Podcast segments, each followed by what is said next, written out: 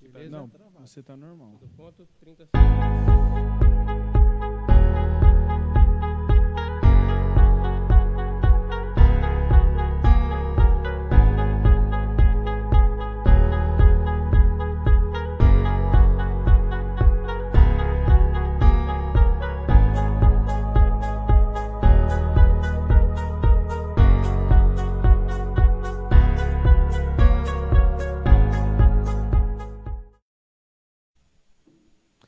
Fala galera, eu sou o Victor Mendes e nós estamos aqui na live meditando nas Escrituras. E nessa noite nós vamos estar, estar- nós vamos estar tratando de um tema muito, mas muito importante. Mas antes da gente falar sobre o tema, aquilo que nós vamos fazer nessa noite aqui, eu quero estar falando com você que está nos assistindo, com você que está entrando na nossa live nesse momento, que você possa compartilhar com as pessoas pois hoje chegou o nosso dia, a sexta-feira do nosso projeto Meditando nas Escrituras. Então eu tenho certeza que você nessa noite vai ser muito abençoado. O Pai tem algo muito bom para tratar com nós nessa noite. Então eu quero ir convidando o pessoal para estar com a gente, para que a gente continue esse assunto, meditar nas Escrituras. Eu vou estar dando uma olhada aqui na nossa rede social, no nosso Facebook, para saber quantas pessoas já estão entrando aí com a gente ao vivo. E eu tenho certeza que nessa noite será uma noite muito especial para todos nós, amém? Então, estamos aqui ao vivo, diretamente da comunidade Excelência, para este momento de comunhão, esse momento de aprendizado, para falar um pouco mais da palavra de Deus, como nós temos feito toda sexta-feira. Eu queria falar com você também, que está aí na nossa live, que acabou de entrar, que você possa compartilhar com os amigos. A live Meditando nas Escrituras, ela vai tratar sobre um modo melhor de nós aprendermos sobre a palavra de Deus. De nós podermos estar cada vez mais aprendendo, transformando o nosso entendimento. E, e não é só isso, gente. Porque às vezes o que, que acontece na nossa vida? Nós achamos que. Você pode parar para notar. Todas as comunidades, todas as igrejas que nós participamos, ou que você já participou um dia, quando vai falar assim, ó, vai ter o culto do ensino, a igreja dá aquela esvaziada. As pessoas elas não gostam, não, não gostam, não posso usar esse termo, mas as pessoas não procuram aprender mais. E aqui no Meditando nas Escrituras, nós temos uma forma de ensinar que também ministra a vida das pessoas. Por que, que o Vitão está falando isso para vocês nessa noite? Para você compartilhar com alguém, falar com umas pessoas, para que elas possam ser abençoadas através desse projeto, através dessa live. Então, gente, vai compartilhando, vai enviando o link, convida os amigos, o sogro, a sogra, o filho, o papagaio, todo mundo tem que estar no meditando nas escrituras, pois esse é um projeto que vai fazer com que a gente aprenda cada vez mais aquilo que o Espírito Santo de Deus quer nos ensinar. Amém? Então, nós estamos aqui nessa sexta-feira na companhia do nosso irmão Adriano, na companhia do pastor Misael e também na companhia do nosso irmão Eduardo, da cidade de Venceslau. Então, para nós é maravilhoso esse momento de estarmos aqui meditando nas Escrituras. Então, agora que eu acabei de apresentar os meus irmãos, eu vou passar a palavra para o nosso pastor Misael, que estará apresentando aí, se apresentando nessa noite. Pastor Misael, seja bem-vindo à nossa live, meu querido. Paz do Senhor, Adriano, Vitor, prazer muito grande nós estarmos mais uma vez aqui, né, pela excelência comunidade cristã, é, nesse momento especial da gente estar meditando nas Escrituras. Eu acho que todo momento que nós tomamos essa decisão de aprender um pouco mais da palavra de Deus e desfrutarmos disso, né, o Espírito Santo ele vai nos ajudar a entender os princípios da palavra para que a gente possa usar no nosso dia a dia. E hoje vamos estar com um assunto bem interessante, né, que vai ser descrito daqui a pouco. E vai ser um prazer muito grande, né? A gente está retornando mais uma vez para a gente estar conversando, fazendo aquele bate-papo legal. Conosco também o nosso irmão Eduardo Jesus. Tudo bem, Edu? Boa noite. Boa noite, boa, noite, povo. A paz do Senhor. Povo, paz do Senhor. Desculpa aí um pouquinho a distração, estava dando uma olhada no, dando no celular aqui celular e dando uma atualizada, né? atualizada, né? Mas, mas estamos aí, vamos aprofundar aí, vamos um pouquinho mais esse assunto que, assunto se a gente for ver, se a gente for ver, é, em quase todas é, as lives a gente, deu uma, uma, uma uma encostada, encostada nele, que era, nele que era falar do evangelho, falar do evangelho, um pouquinho do evangelho, e hoje a gente vai, hoje a gente vai, vai chegar, vai de, chegar fato, de fato, vai se aprofundar aí no evangelho da graça de Deus, da graça de Deus né, pela direção né, do Espírito direção Santo, aí a gente vai, a gente vai conseguir, conseguir falar tudo, a gente não vai conseguir falar, mas a gente vai botar uma boa base aí para a gente conseguir desenvolver e também ajudar os irmãos a desenvolver uma boa, um estudo, né, se Deus quiser, Deus vai, Deus nos ajude, nos guie nos guie, né, coloque palavras, né, coloque nas, nossas palavras bocas, nas nossas bocas, que a gente consiga, a gente consiga atingir o coração, atingir o coração. Deus consiga atingir Deus o coração atingir dos irmãos através da nossa, da nossa ministração, e não só dos irmãos, de qualquer um que tiver acesso a essa live, né? O que é o Evangelho da Graça? Né, tem os pontos aí que a gente vai discutir. É, é, qual o efeito do, pecado? do pecado? Qual o efeito do pecado? Isso é importantíssimo. Né? E a ira de Deus? Que negócio é esse? A gente vai discutir também sobre isso. E todos esses pontos que, que chamam a atenção, mas às vezes a gente fica só por cima. Né? Hoje a gente vai cavucar um pouquinho e entender um pouquinho mais de toda essa revelação que Deus deixou para nós aí, que é a Bíblia Sagrada, está nas nossas mãos. Meditemos nela, né? É isso aí, é isso aí. O tema da nossa live de hoje. O tema da nossa live de hoje é o que é o Evangelho da Graça de Deus. O tema da nossa live é o que é o Evangelho da Graça de Deus e é sobre este tema que nós vamos discorrer nesta noite. Mas antes de iniciarmos a pregação dessa palavra que é divina, Victor Mendes, quem já está participando conosco nesta noite, vamos dar uma olhada nos comentários e, e quem está ao vivo nesta live. Então, nosso irmão Adriano, eu acabei de ver aqui que o nosso irmão Hugo Monier está online aí com a gente, ainda pediu para verificar o som do meu microfone. Nosso irmão, se puder dar um ok para a gente.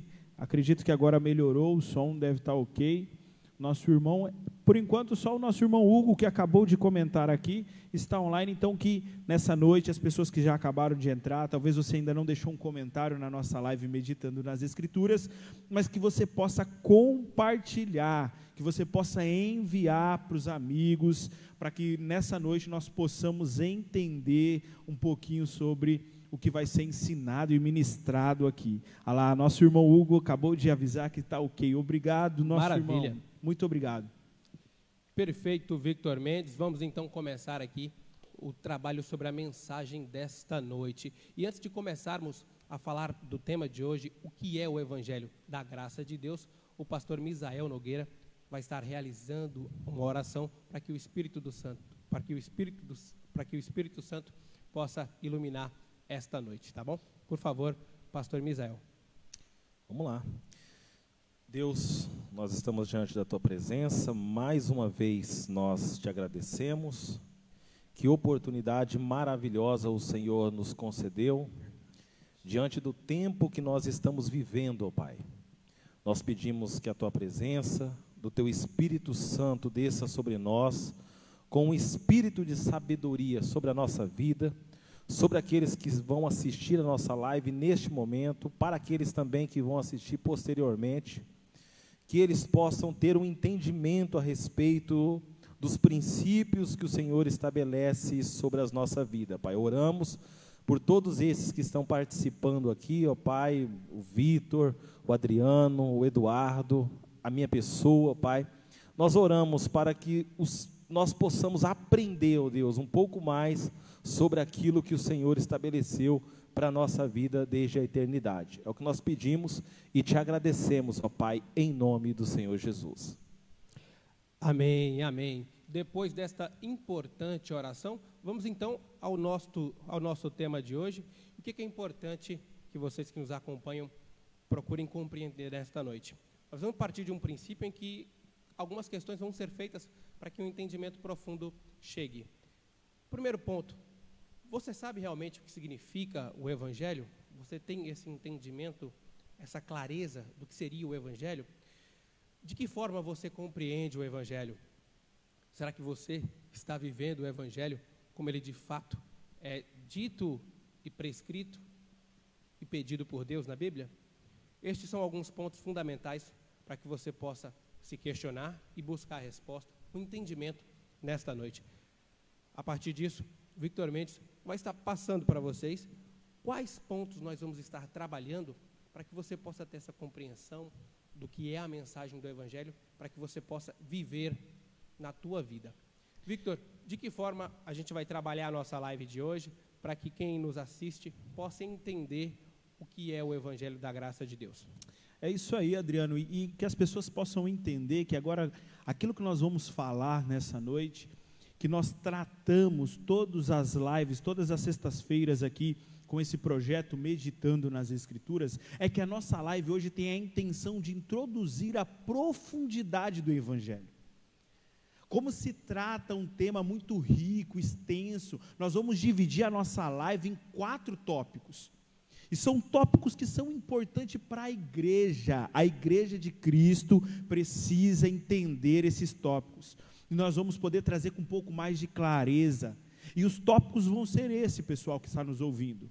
O que é o Evangelho? A ira de Deus é o segundo tópico. Os efeitos do pecado na humanidade. Olha só para onde nós vamos ir, meus irmãos. Olha só, você já parou para analisar que negócio, como é maravilhoso aquilo que nós vamos aprender hoje com o Espírito Santo? Nós vamos falar o que é o Evangelho. Depois nós vamos saber o que é a ira de Deus os efeitos que o pecado fez e faz na humanidade, e vamos fechar com a eleição de Deus. Para que o pastor Misael e o nosso irmão Eduardo possam iniciar essa abordagem do tema, o nosso irmão Adriano Batista vai trazer também o texto bíblico que vai ser lido nessa noite. Então você que está aí na sua casa, pegue a sua Bíblia, abra ela. O irmão Adriano vai trazer um um tempinho ali para você poder também estar junto com a gente dentro do texto. Então, que o nosso irmão Adriano possa ler o texto nesse exato momento. Muito bem, muito bem, Victor. Enquanto os nossos irmãos vão pegando a sua Bíblia, abrindo ela para que chegue na palavra, na mensagem de hoje, já vou deixando claro para vocês que o livro, a primeira leitura para entender o que é o Evangelho, o nosso pastor Misael e o Carlos Eduardo vão partir da leitura de Romanos, capítulo 1, versículo 16. Peço que, por gentileza, você abra a sua Bíblia em Romanos, capítulo 1, versículo 16. Enquanto você vai buscando o exato, o exato espaço na Bíblia onde está esta mensagem, vou lembrando a vocês que nós já temos aqui cinco pessoas assistindo ao vivo a live, vai, vai crescendo conforme a noite vai, vai caindo. Agradecemos a participação de cada um de vocês. Então, neste momento, eu vou fazer a leitura de Romanos, capítulo 1, versículo 16. Porque não me envergonho do evangelho de Cristo, pois é o poder de Deus para a salvação de todo aquele que crê, primeiro do judeu e também do grego. Com a palavra, o pastor Misael Nogueira. Amém. Vamos lá. O assunto hoje é um assunto de extrema importância, né? Eu acredito que hoje a gente vai poder mergulhar em águas profundas. é algo de extrema importância, né? Eu até acredito, eu nem sei, assim, diante até dos pontos que foi passado para nós, eu nem sei se a gente consegue terminar ainda é, dentro dessa live aqui, né, por causa do tempo que a gente tem. Mas a gente vai tentar o máximo aqui, a gente tentar descorrer um pouco mais sobre esse assunto. Então vamos lá. Ah, para entender aqui um pouco melhor sobre a questão do Evangelho da graça de Deus, é necessário que nós entendamos um pouquinho mais sobre o que é Evangelho de fato aqui. Porque essa palavra Evangelho ela é uma palavra muito usada entre os cristãos, porém a gente percebe que ah, quando você conversa com eles, eles não têm uma ideia ou uma aplicação ou seu significado e até mesmo seus desdobramentos. Eles não têm uma, digamos assim, uma consciência profunda disso. Então, o que, que significa evangelho? Claro que a primeira, nós na live passada já falamos um pouquinho sobre isso. É a primeiro momento a gente sabe que ela é o que? Uma boa notícia. Ela é uma boa nova. Porém, saber que é uma boa notícia e uma boa nova não é o suficiente. A gente precisa entender o que é essa boa notícia. E o que isso significa? Porque se você não entende o que é a boa notícia, como é que nós vamos é, falar dessa boa notícia sem ter um entendimento profundo? Aí duas coisas podem acontecer. Se você é, não tem um entendimento profundo, você vai apenas flertar com o Evangelho. Se você tem um entendimento mais profundo, você vai desfrutar do Evangelho. Né? Então, o Evangelho é uma boa notícia, e é isso que nós queremos saber, o que de fato é o Evangelho. Né? Então, o Evangelho, aí, segundo o texto lido, ele é poder de Deus, e é poder de Deus para uma finalidade que é a salva, é, que é salvação do ser humano, salvação do lugar aonde nós nos colocamos. Em outras palavras, o Evangelho nada mais é do que o Cristo é, é, crucificado, a sua obra na cruz. O Evangelho é o próprio evento de Cristo.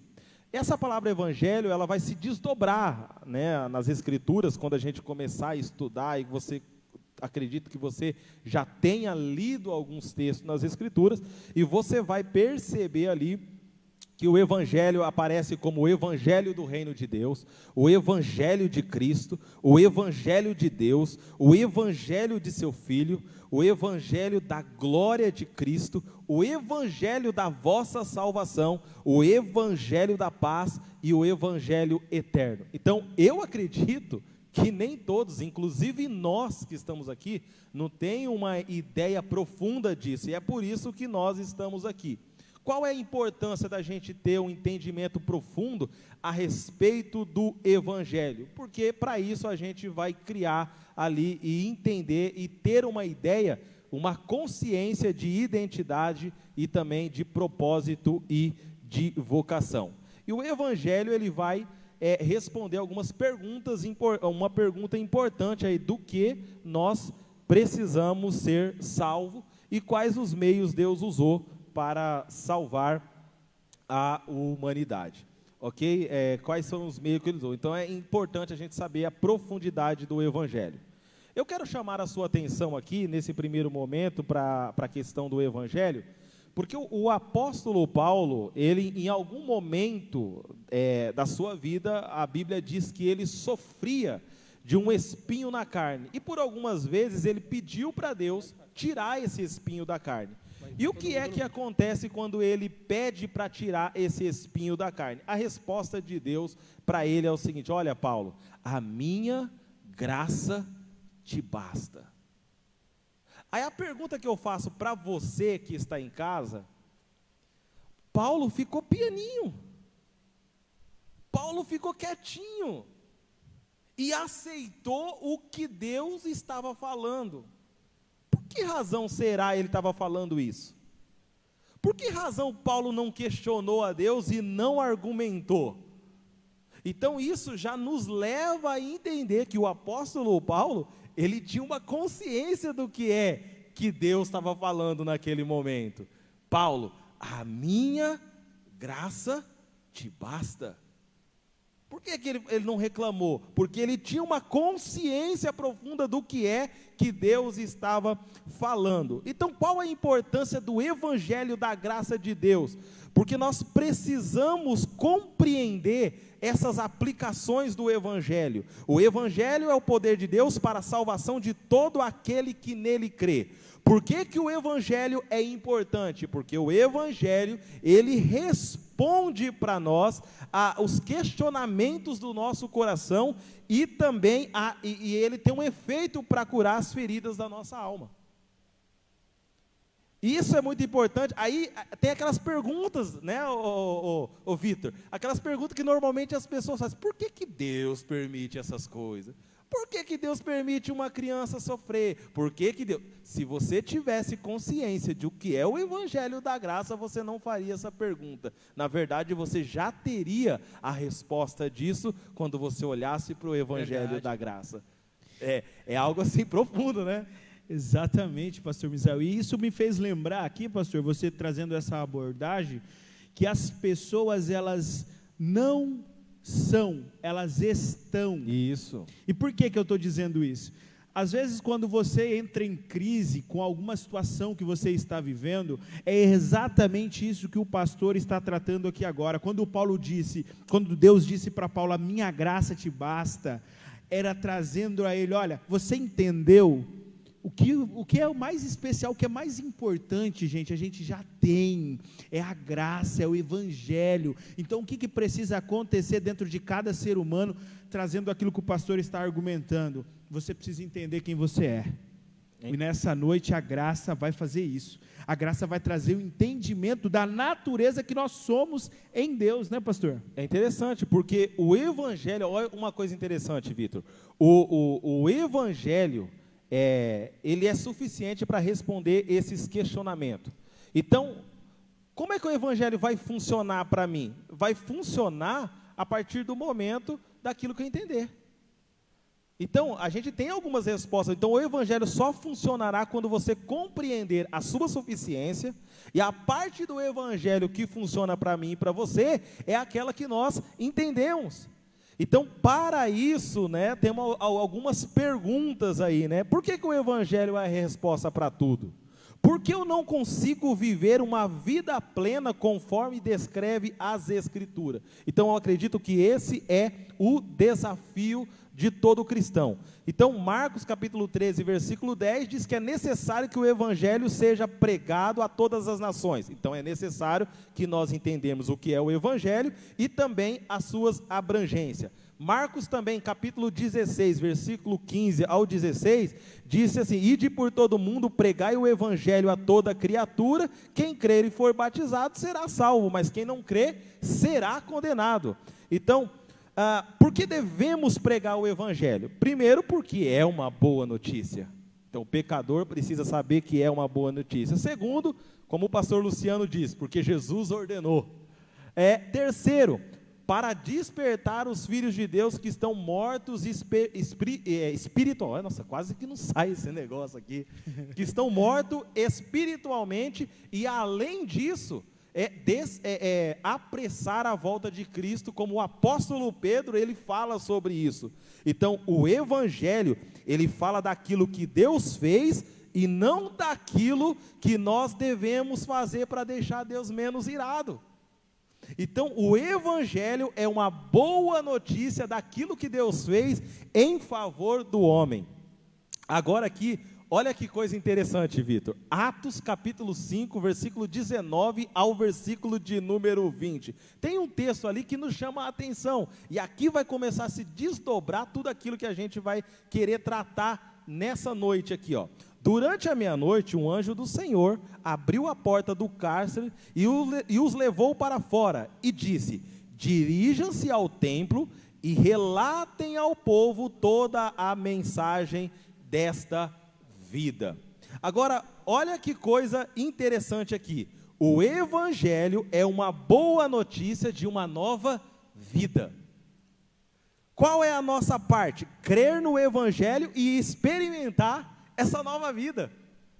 Então o Evangelho vem para trazer isso para nós. Efésios capítulo 1, versículo 6 ao 9, diz o seguinte: Para louvor da glória de Sua graça, pelo qual nos fez agradáveis a si no amado, em que temos a redenção pelo sangue e remissão dos pecados e ofensa, segundo as riquezas de sua graça, que ele fez abundar para conosco toda a sabedoria e prudência, descobrindo-nos o mistério da sua vontade, segundo o beneplácito que propusera para si mesmo. Duas expressões aparecem aqui muito interessantes, cara. Primeiro, ele nos fez agradáveis e segundo, fez abundar para conosco toda sabedoria e prudência. Então significa que antes nós éramos pessoas desagradáveis e, além disso, inconvenientes. Nós éramos desagradáveis e inconvenientes. Por isso que Tiago vai dizer o seguinte: é por causa disso que as suas orações, às vezes, elas não são respondidas. E por que, que as suas orações não são respondidas? Porque vocês pedem mal. Vocês pedem por motivos errados para gastar com os seus prazeres.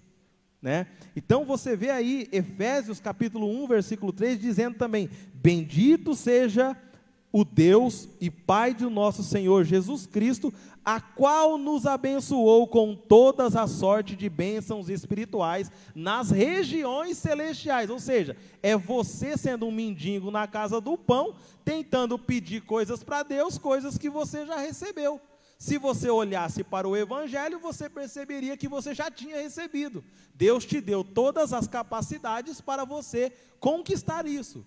João capítulo 10, versículo 10 diz que o ladrão é não vem senão a roubar, matar e destruir, mas eu vim para que vocês tenham vida e vida com abundância. Então, o evangelho da graça de Deus, ele veio fazer o que conosco? Ele veio revelar ao homem caído que ele recebeu o que ele não merecia.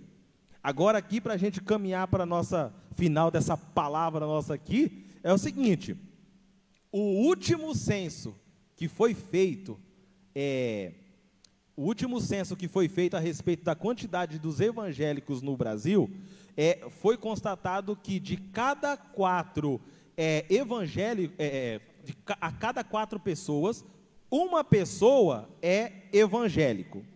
Agora, olha que coisa interessante aqui. Olha que coisa interessante nessa pesquisa que foi feita. De cada quatro pessoas, uma pessoa é evangélica. Porém, apareceu uma categoria. Olha a categoria que apareceu nessa pesquisa: evangélicos não praticantes.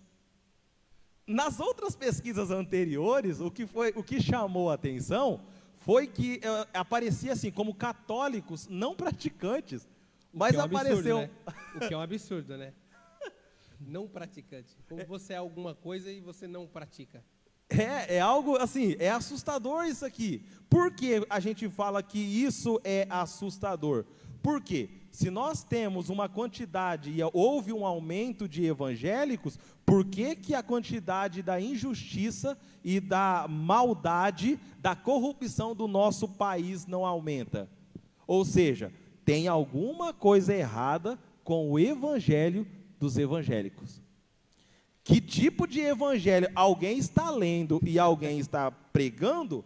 E isso volta àquela questão que eu falei no início. Volta àquela questão.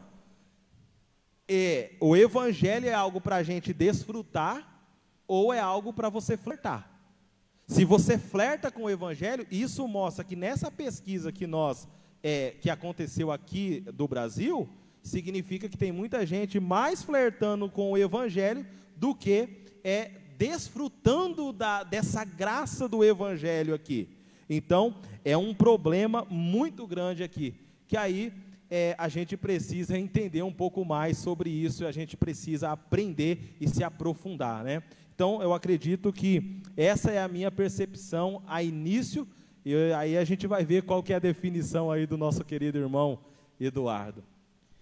Antes do irmão Eduardo estar tá falando com a gente, trazendo também as suas seus esclarecimentos a respeito do Evangelho, que esse homem de Deus vai ter algo muito interessante para nos falar essa noite. Eu queria estar falando com o nosso pessoal que está nos acompanhando agora nesse momento.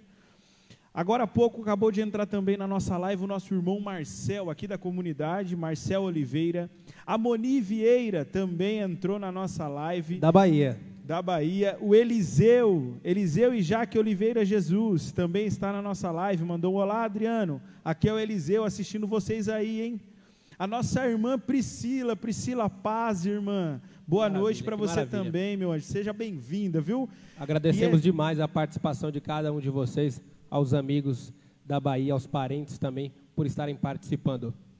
E como eu falei nas últimas lives, vou falar nessa também meditando nas Escrituras está indo longe, pessoal. Nós já estamos na Bahia toda sexta-feira. O pessoal está conectado Marca com a, gente aqui. Então, assim, é algo maravilhoso. A gente fica muito feliz. Sejam bem-vindos. Compartilha, curte, comente. Futuramente esse projeto vai crescer cada vez mais e nós vamos poder alcançar várias famílias em nome de Jesus. Aproveita Se tiver alguma pergunta, Vitor, como que faz? É exatamente. Se vocês tiverem alguma pergunta, vocês podem vai colocar aqui ou a gente vai Isso, lançar o nosso WhatsApp? Mandando, Como é que vai pode ser? Pode mandando nos comentários. Na noite de hoje você pode ir mandando nos comentários. O pastor Misael fez a introdução dele sobre o tema tratando de um tópico o que é o evangelho. O nosso irmão Carlos Eduardo vai seguir neste mesmo tema. Se você tiver alguma questão a respeito do que é o evangelho, o evangelho da graça de Deus, pode ir colocando nos comentários. Daqui a pouquinho o Victor vai ler para que você possa ter a sua resposta hoje. E se o tema for ainda mais específico, a gente vai procurar trazer essa resposta numa outra oportunidade. É isso aí, galera. Alguém também, a Moni, Moni Vieira colocou aqui, prima do Adriano. Então a família exatamente. está presente um aí. Agora eu vou estar passando a palavra para o nosso irmão Eduardo, que vai estar pontuando algumas coisas a respeito deste tema, o Evangelho, o que é o Evangelho, e depois, logo em seguida, eu também vou dizer algumas coisas. Fique à vontade, nosso irmão. Você per permite? Oi? Você pode? Vamos lá, Duzão. Beleza, beleza. Nossa, qual, Nossa, como, qual, é profundo, é esse, profundo esse assunto? Esse, é, esse é, a base do cristianismo. É a base do cristianismo. É, é o que o, é, o que o é o que o, é o, que o, o, o Misael o Misael, foi o que o leu. Misael é o texto base da, é nossa, pregação. Base da nossa pregação. É, Romanos 1,16. É, Romanos 1,16. Né, é, o Evangelho é o é, poder de Deus para a salvação de todo aquele que nele crê. Né, não é o poder de Deus para todos. É o poder de Deus para todos. Né? Porque daí a gente entra no universalismo, que é o que a Bíblia não ensina. É o poder de Deus para todo aquele que nele crê. Então existe, então existe uma contrapartida. No 17 vai falar isso que a gente leu 16, mas no, no versículo 17 vai falar que a fé vem pelo ouvir e ouvir pela palavra de Deus. Então, a palavra de Deus, a fé, o crer no Evangelho. Se a gente ler de trás para frente, vai dar isso no, no, nos versículos aí citados. É, meu, é tão fundamental o Evangelho que sem o Evangelho não tem, não tem cristianismo. Né? Por quê? Porque o Evangelho é a notícia do que houve. O Evangelho, o Evangelho é, é, o ensinamento, ensinamento daquilo que Deus, que Deus fez. fez é, é, por, vezes, por vezes, a gente a acha gente que o Evangelho, o Evangelho é só é uma, uma regra, regra, só uma lista, uma de, lista normas, de normas. Né? né? Mas, o, Mas o. Ou então, ou então a, gente, a gente. Por muitas, por vezes, até ouvi o pastor Leandro Vieira falando, falando que muitas que vezes a gente aconselha mal os nossos amigos, os nossos irmãos. É, porque ao invés de a gente chegar com o Evangelho, né, para né, consolar ou para direcionar alguém a gente vai a gente pregar vai o evangelho, evangelho falando, falando de, de pecados, pecados, e como vencer esses pecados, pecados através, através de um esforço, humano. humano. E isso, isso não é evangelho, não é também, não. também, não. Isso aí é, isso psicologia, é autoajuda, coaching, é outras, é coisas, coisas, não é evangelho. Não é evangelho. Entendeu? O, evangelho é uma notícia. É uma notícia. Se a gente Se colocar a gente isso na nossa, mente, mente, a gente vai viver com um pouquinho mais de paz e tranquilidade no nosso coração. Porque o Evangelho, não é, é uma série de regras, regras para Deus, igual, igual o Israel falou. falou. Deus fica Deus menos irado, irado com, você. com você. Porque daí vira, daí mérito. vira mérito. E, e Efésios vai dizer, dizer que somos salvos pela graça, pela graça e não pelo e não mérito. Pelo mérito. Né? Né? Então o Evangelho, então, o Evangelho vem, trazer vem trazer esse entendimento, entendimento da, nossa da nossa, falta, de mérito. De mérito. É, se a gente for, a gente for andar mais um pouquinho, um pouquinho é, o, Evangelho, o Evangelho tratando, da notícia, notícia que eu estou dizendo, é, o, evangelho é a notícia. E o que, que, é a notícia? Notícia, é, dizer, é dizer algo que, já, aconteceu. aconteceu. Né? Porque se a gente, gente falar da notícia de uma reunião que o ministério lá teve, que eles vão fazer alguma coisa. Bom, a notícia em si é, é reunião. O que eles vão fazer não é, é um planejamento. Não é, um, não é uma notícia, é um planejamento. Né? né? Se eu, se, se quando a gente, quando se, reúne reúne para falar, falar é, é, sobre o que quer que, que seja, e planeja alguma coisa, e a gente, a gente é, é, agenda, agenda alguma, coisa, coisa, o agendamento, não é a notícia. A notícia é o nosso encontro para definir esse agendamento. agendamento. Então, então, a notícia, a notícia é o que houve, o que, houve, o que, aconteceu. o que aconteceu. E o Evangelho, é essa é boa, notícia. Tá, tá. O que foi, o que, que, houve? que houve? Né? Né? Evangelho, Evangelho é um fato. O Evangelho, o evangelho de, Cristo de, Cristo é algo que, é algo foi, foi realizado, realizado, é algo que está é tá feito, está tá terminado. terminado. É você, é dizer, dizer para os outros e entender em você, você que a dívida está paga, tá paga, que Jesus, que Jesus Cristo, morreu, na, morreu na cruz. Que não existe, não existe nada que nós possamos fazer para complementar, complementar, isso. isso né? Né? Tem, a doutrina, Tem a doutrina do, do, do de que depois, da, da, morte a gente ainda tem que purgar os nossos pecados, se a gente ainda não está completo, se a gente ainda não for o santarrão, e aí tem que ter um complemento da nossa da, da, da nosso esforço, esforço para que nós passemos por essa fase de, de avaliação depois da morte, e aí sim a gente vai para o céu. Isso não é bíblico também, não tem base bíblica para fazer isso. Já está feito. Não tem como diminuir o, o Evangelho de Jesus Cristo, o sangue derramado. Né, a Bíblia vai nos ensinar que uma vez que a gente pecar, não existe mais sangue para ser derramado sobre nós. E aí existe um, desentendimento nessa passagem. Porque aí a pessoa, acha, que não tem mais salvação. Não, não, não tem mais sangue, a ser, derramado. Por quê? Porque, o sangue a ser derramado já foi derramado. No, passado, não existe, outro sangue a ser derramado, ele já foi derramado. Então a gente então, tem que colocar isso na nossa mente para ter paz no nosso coração e no nosso entendimento. O Evangelho é a notícia. Qual notícia? Que Deus já resolveu o problema do pecado. O que nós lutamos hoje foi lá na live. Né? Eu estava até comentando com o Adriano, foi na live que a gente falou assim, sou um pecador e agora? Né? Lá vai ter um desenrolar do que é o pecado, do que é os pecados. Né? É, tava o pastor, tava o, o Juninho nessa live, se não me engano, o Juninho. É, eu confundi entre o Juninho e o Vitão aí, mas acho que foi você, Vitão? Me perdoe. Então, tem essa, essa... Ah, tá, você quer falar, né? Pode falar, desculpa. Ô, Du, eu acho que quando você abaixou o fone de ouvido, como está tendo eco aí, aí ficou com dois microfones, o do fone e o seu de lapela falando, e o pessoal falou no Face que está com bastante eco. Ah, tá, vou ah, colocar tá, aqui para trás. trás. Ô, Eduardo, é, vamos é, fazer o seguinte, vamos, vamos seguir aqui com o comentário do Vitor, que ele tem uma palavra para falar sobre o assunto, enquanto você ajusta o seu microfone, beleza? Demorou, demorou. Vamos lá, Vitor. Aquilo tá que o Eduardo estava falando também vai enquadrar um pouco. É, mas é, tá pegando daqui. também falou a respeito. Eu coloquei do lado, do, do lado do microfone. É, vai enquadrar um pouco aquilo que o Evangelho vai trazer para nós, vai restaurar em nós essa graça, esse Evangelho, né, Pastor Misael? Restaura em nós uma identidade. Porque sabe como funciona? Porque parece que a igreja ela não conhece o que ela tem, também não sabe quem ela é. E por esse motivo nós estamos preocupados em ir ou não ir, em fazer ou não fazer. Segura aí. Então a graça ela faz isso com nós. A graça ela vai trazer essa restauração na nossa identidade. Nós vamos saber agora quem nós somos. Por isso que existe uma importância de nós sabermos o que é o evangelho de fato. Quando o pastor Misael cita que Paulo, que Deus vai dizer para Paulo, a minha graça te basta, está dizendo exatamente isso.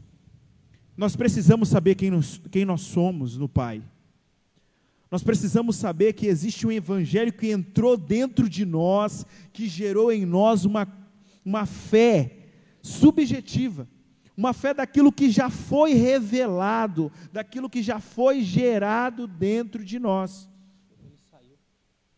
Então, que nessa noite nós possamos aprender, nós vamos entrar em outros temas, nós vamos falar em, outra, em, outras, em outros aspectos, mas o primordial que você não pode sair dessa live sem entender isso.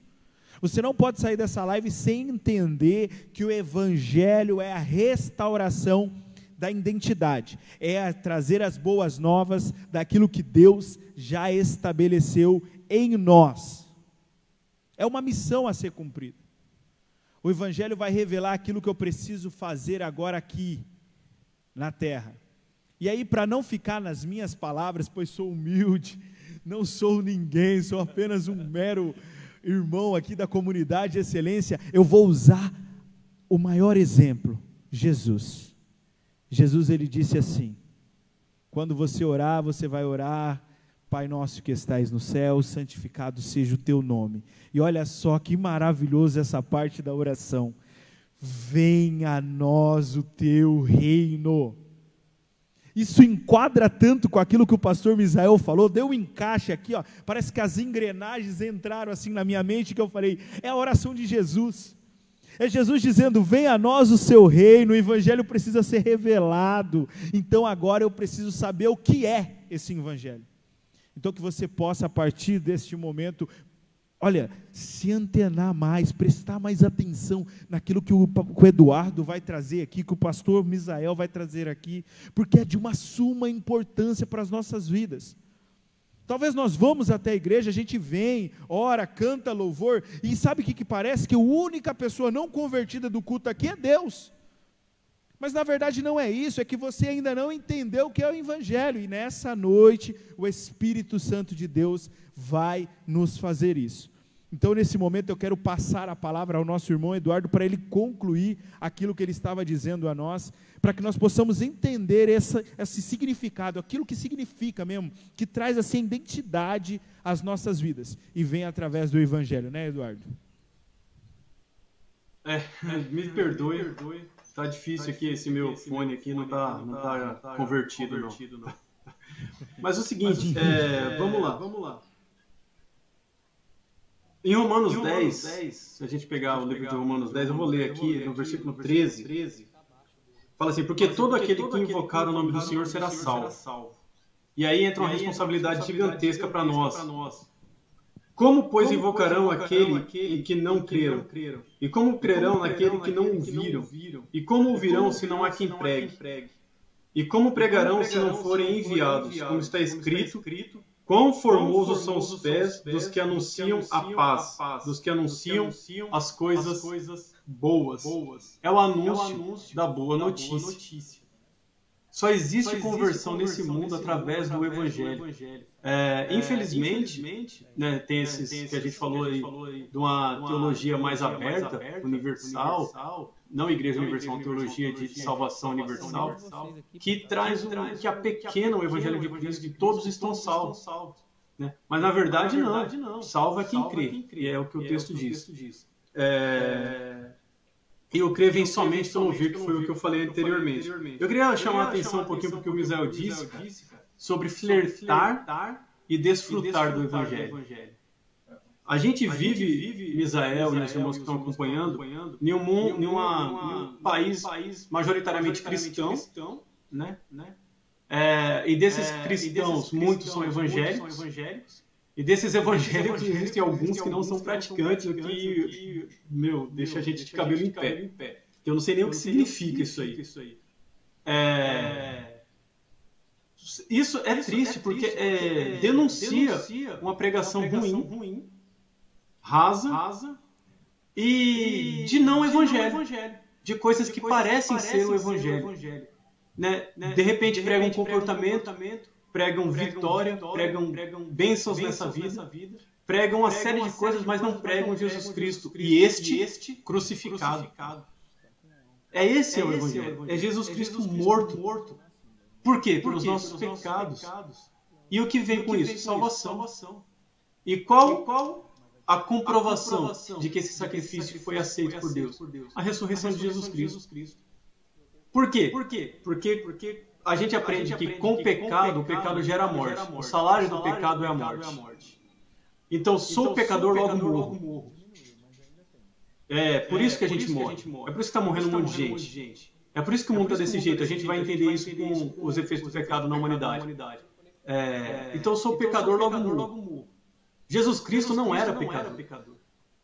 Então a morte então, não, pode, segurar. Jesus Cristo era o próprio, Deus, morrendo, para salvar, a humanidade. E isso, isso traz para nós paz, paz.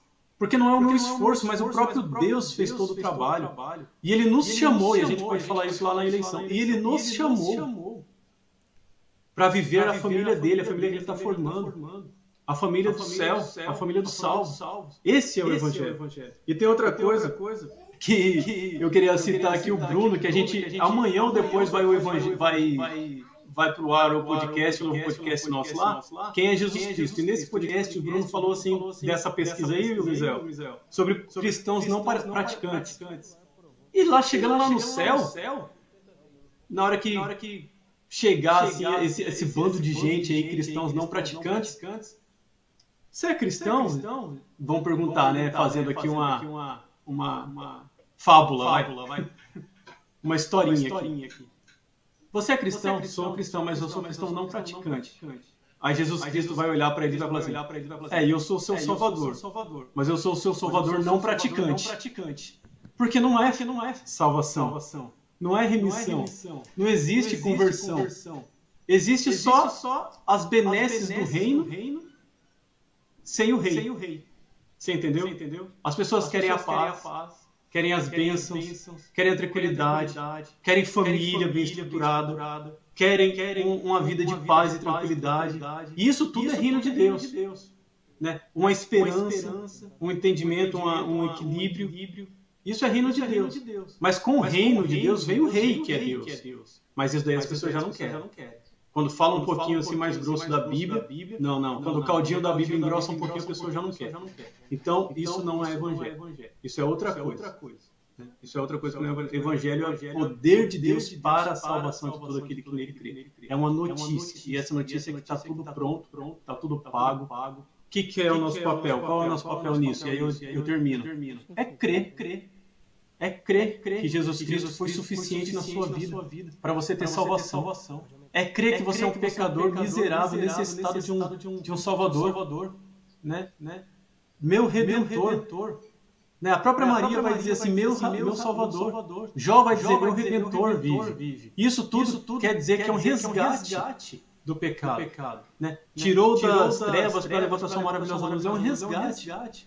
Então você, então você precisa, precisa, ser resgatado. Ser resgatado. E Deus já Deus fez esse resgate na cruz do Calvário. E sabendo, e sabendo disso, disso, que essa notícia, notícia boa, boa, que quer dizer que evangelho, evangelho, é que traz paz no nosso coração. É por isso é que, por isso Paulo, que Paulo vai chamar, é, em Romanos, 10, 15, que é a continuação, aqui, que é, escolhi, é o evangelho, da paz. É o evangelho, da paz. Paz entre Paz quem? Entre, entre, nós, entre nós, pecadores, pecadores inimigos, de Deus, de Deus, e, agora, e agora feitos amigos, amigos de, Deus. de Deus. Filhos, filhos de Deus. De Deus. Relacionamento, Relacionamento restaurado. restaurado. Amém? Amém? Esse aí é o Esse Evangelho, é para começar. começar. Amém, amém. Essa foi a palavra do nosso irmão Carlos Eduardo. O áudio do nosso irmão Carlos Eduardo ainda está com um probleminha. A gente vai estar tá procurando ajustar. Enquanto isso, nós vamos passar para o próximo tema. Daqui a pouquinho o Vitor vai trazer para vocês os comentários de quem está participando na live. Então é agora. Vitor, como está aí a galera no chat? É isso aí, nosso irmão Adriano. Deixa eu falar com algumas pessoas que entraram aqui. O Daniel Silva, Daniel que trabalhou com a gente na Pizzaria Move. O Dani, ele também está agora com a gente online aqui, ó. Está assistindo a nossa live. A Joyce Ribeiro também está acompanhando a gente. O Bruno Rafael, Brunão, deu também aqui um. Esse Bruno aí que citou sobre, sobre sou o seu Salvador, não praticante. praticante. o Brunão aí, ó, que o Eduardo conhece. E tá podcast, a Joyce e algumas pessoas que entraram aqui. Como a gente teve esse probleminha, a gente entrou e saiu na nossa rede social. Mas você que está chegando na nossa live, seja muito bem-vindos. Nós estamos tratando de um tema muito importante. E agora nós vamos passar para um próximo tópico. E o nosso irmão Adriano está com a palavra. Perfeito, Vitor. Perfeito, Vitor. Vamos procurar ajustar aqui para que o nosso irmão Carlos Eduardo continue contribuindo. Nós já estamos indo para 47 minutos de, de live. Vamos procurar ajustar na medida do possível, mas vamos concluir a nossa mensagem de hoje. Ainda faltam três tópicos e o próximo é os efeitos do pecado na humanidade. Então, para tratar deste tema, deste tópico, que é um subtema do que é o Evangelho da Graça de Deus, a gente vai estar tratando agora da leitura de mais alguns versículos da Bíblia que vão estar no livro de Gênesis. Então, neste momento, eu peço que você pegue a sua Bíblia, pegue a sua Bíblia e localize aí Gênesis capítulo 3, versículo 7. Gênesis capítulo 3, versículo 7. Eu vou fazer a leitura do versículo 7 até o versículo 10 e em seguida do versículo 17 ao versículo 19 para a gente abordar quais são os efeitos do pecado na, na humanidade, nas nossas vidas. Perfeito? Com a Bíblia em mão, preparados, vamos então à leitura de Gênesis capítulo 3, versículo 7. Então foram abertos os olhos de ambos e conheceram que estavam nus. E cozeram folhas de figueira e fizeram para si aventais. E ouviram a voz do Senhor Deus, que passeava no jardim pela viração do dia. E esconderam-se Adão e sua mulher da presença do Senhor entre as árvores do jardim. E chamou o Senhor Deus a Adão e disse-lhe: onde estás? E ele disse: Ouvi a tua voz soar no jardim e temi, porque estava nu e escondi-me. Agora, versículos 17 ao 19. E a Adão disse: Porquanto deste ouvidos a voz de tua mulher e comeste da árvore de que te ordenei, dizendo: Não comerás dela, maldita é a terra por causa de ti. Com dor comerás dela todos os dias da tua vida. Espinhos e cardos também te produzirá, e comerás a erva do campo. No suor do teu rosto comerás o teu pão, e até que te tornes a terra, porque dela foste tomado, porquanto és pó, e em pó te tornarás. Para tratar dos efeitos do pecado na humanidade, o pastor Misael Nogueira tem a palavra neste momento.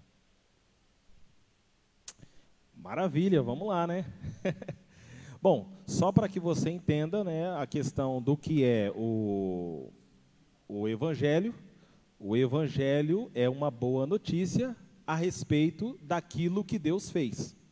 Então, isso precisa ficar muito claro. Não é algo que Deus vai fazer, é algo que Deus já fez por intermédio de Jesus.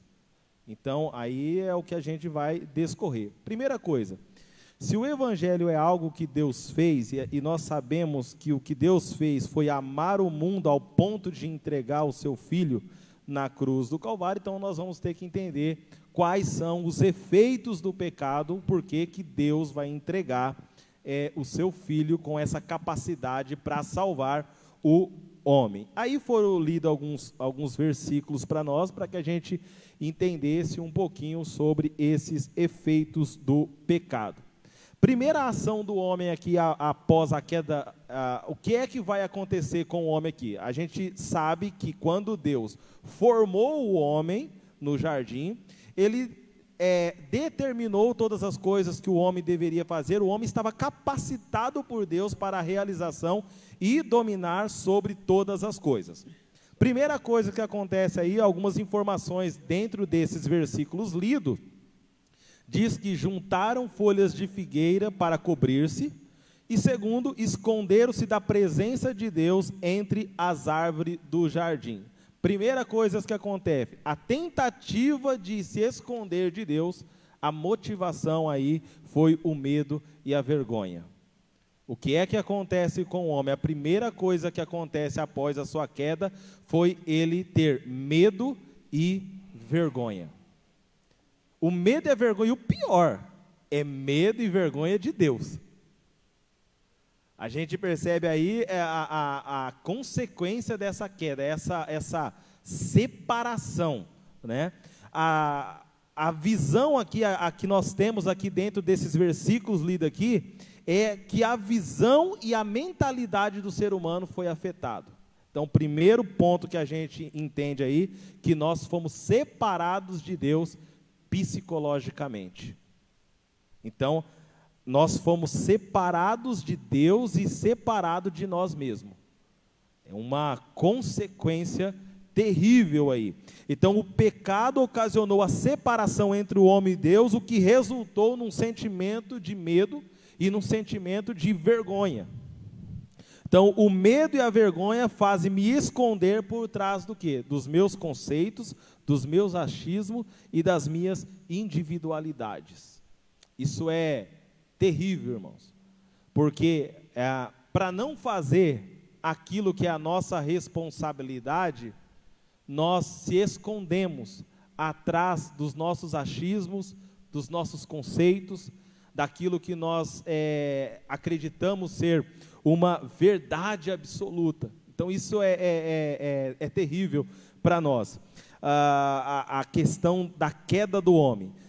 Como a visão é, foi afetada, então o homem muda a sua percepção quanto a Deus, porque tudo que ele vê e pensa é a partir de si mesmo. Então, a primeira coisa que acontece dessa separação psicológica aqui, de si mesmo e de Deus, é foi o homem mudar a sua percepção a sua forma de pensar É, então, o homem deixou de levar em consideração aquilo que Deus pensa de si. O homem deixou de parar de é, levar em consideração aquilo que Deus tem, o que é a verdade sobre o ser humano. E isso é o legal da Bíblia. A Bíblia, na verdade, não é para revelar quem Deus é, mas a Bíblia vem mostrar para nós qual é a visão de Deus a respeito de quem é o homem, de fato. E aí a gente vai perceber esses questionamentos que a gente faz. É uns resquícios da nossa queda. Então, o evangelho da graça, ele vem para solucionar um problema de como é, eu vejo e lidar com os meus medos e com a minha vergonha. É tirar de mim o peso da culpa. Né? E segundo, o homem foi separado agora fisicamente, não simplesmente psicologicamente, mas também fisicamente. Aí o texto que foi lido, os olhos se abriram e perceberam que estavam nus, e então juntaram folhas de figueira para cobrir-se. Agora, olha o que é que acontece aí. Percebemos aí uma separação social percebemos que o homem não foi separado na sua mentalidade, na sua forma de pensar, a respeito do que Deus pensa a respeito de si mesmo, mas ele foi separado do seu próximo. Ele foi separado daquele que era parte dele mesmo. Porque nós vamos perceber que a mulher era parte do homem. Humanidade para Deus é essa junção desses dois seres aqui. Então nós passamos a ver o outro de uma forma diferente. E daí que sai essa expressão que nós chamamos de individual ou indivíduo, né? E aí nós vamos perceber que dentro da visão de Deus, ele não vê como individual, ele vê como pessoa. E pessoa para Deus não é indivíduo, pessoa para Deus é uma relação. Então o homem ele vai passar a enxergar o outro fora da ótica de Deus. Olha que coisa terrível. Deus, ele tem uma forma de enxergar como o ser humano é. Agora o homem passa a enxergar fora da ótica de Deus. O homem passa a olhar para o outro e ver como diferente. Então, o que, que é o evangelho da graça? É o resgate da cosmovisão de Deus é enxergar a partir da visão de Deus. Isso é legal, cara. Porque a gente tem uma forma de olhar, nós temos uma forma de ver, mas o Evangelho é algo glorioso, é algo fantástico, é algo assim que é, é não tem palavras para nós descrevermos a ação de Deus. Deus não quer que a gente viva por vista, mas Deus quer que a gente viva por uma visão. E qual é a visão? É a visão dele a respeito do que ele proporcionou para nós, a respeito da sua plena e gloriosa vontade. Então, o que é o Evangelho da Graça? É o resgate da cosmovisão. Isso é top, cara, até me arrepio. Surreal. oh, é algo que assim, o Evangelho ele vem para trazer luz, cara. É, é tipo assim, é como você está com óculos mas o óculos está embaçado, você não tem uma visão clara das coisas. Boa mas, analogia, boa analogia. E aí você vem com a, a, a, o evangelho vem para trazer clareza para nós dentro do ambiente na qual nós vivemos. Então, o evangelho aqui é, é, é, não compreender o evangelho é enxergar as coisas fora da ótica do reino de Deus. Então, o evangelho é o resgate dessa resgate dessa visão a partir de um olhar de Deus. E olha que coisa interessante, Vitor. Olha que coisa interessante. O evangelho, ele é o resgate da visão a respeito a partir da visão de Deus, mas que quebra a separação social. Ela quebra a, a separação social, aquilo que foi quebrado fisicamente. Então, é o, o olhar é olhar para o meu semelhante não como um diferente, mas como parte de mim. E por isso é que a gente tem uma dificuldade, às vezes, em perdoar, nós temos, às vezes, uma dificuldade é, é, é, em, em executar mansidão, longanimidade, por quê? Porque nós estamos, às vezes, fora da ótica e estamos fora da visão de Deus. Terceiro aspecto em que nós precisamos do evangelho da graça. Por que, que nós precisamos do evangelho da graça? Porque nós fomos separados da criação. Terceiro aspecto. Então fomos, primeiro, separados psicologicamente de Deus e de si mesmo. Segundo, nós fomos separados fisicamente do nosso próximo. E terceiro, nós fomos separados da criação. E aí o texto que foi lido aqui, eu não vou ler para a gente ganhar um pouquinho mais de tempo, mas eu quero falar. então, a, o texto que foi lido diz o seguinte: Maldita é a terra por sua causa, com sofrimento você se alimentará dela todos os dias da sua vida, e ela vai dar para você espinhos e ervas daninhas. Olha que coisa interessante. Versículo 19, o que, que ele está dizendo para nós aí? Que a terra, ela não vai responder mais o ser que a governa. A terra não responde agora o ser que a governa. Quem governava a terra? O homem porque Deus disse para ele e capacitou esse homem, dentro da visão de Deus, ele era apto para administrar e dominar todas as coisas. Agora, olha o que é que está acontecendo aqui: a terra se revolta contra o homem. A terra se revolta contra aquele que a, deve, a deveria governar. Então a natureza se revolta contra o homem. Agora, se ele quiser comer, vai ter que plantar. Se ele quiser água, vai ter que cavar. Então, tudo que ele fazer vai ser por meio de sofrimento, por meio de luta e por meio de aflição. Maldita é a terra por sua causa. Aí vem uma pergunta para nós: o que são os maremotos? O que são os vulcões? O que são os furacões? É a terra separada do homem. A queda fez com que o homem fosse separado da criação.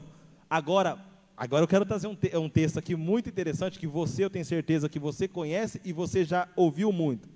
A Bíblia vai dizer para nós, lá no livro de Marcos, capítulo 4, verso 39, e despertando, repreendeu o vento e disse ao mar: Cala-te, aquieta-te. E o vento se aquietou e houve grande bonança. E disse-lhe: Por que está, é, por que sois tão, é, por que sois tão tímidos? Ainda não tendes fé?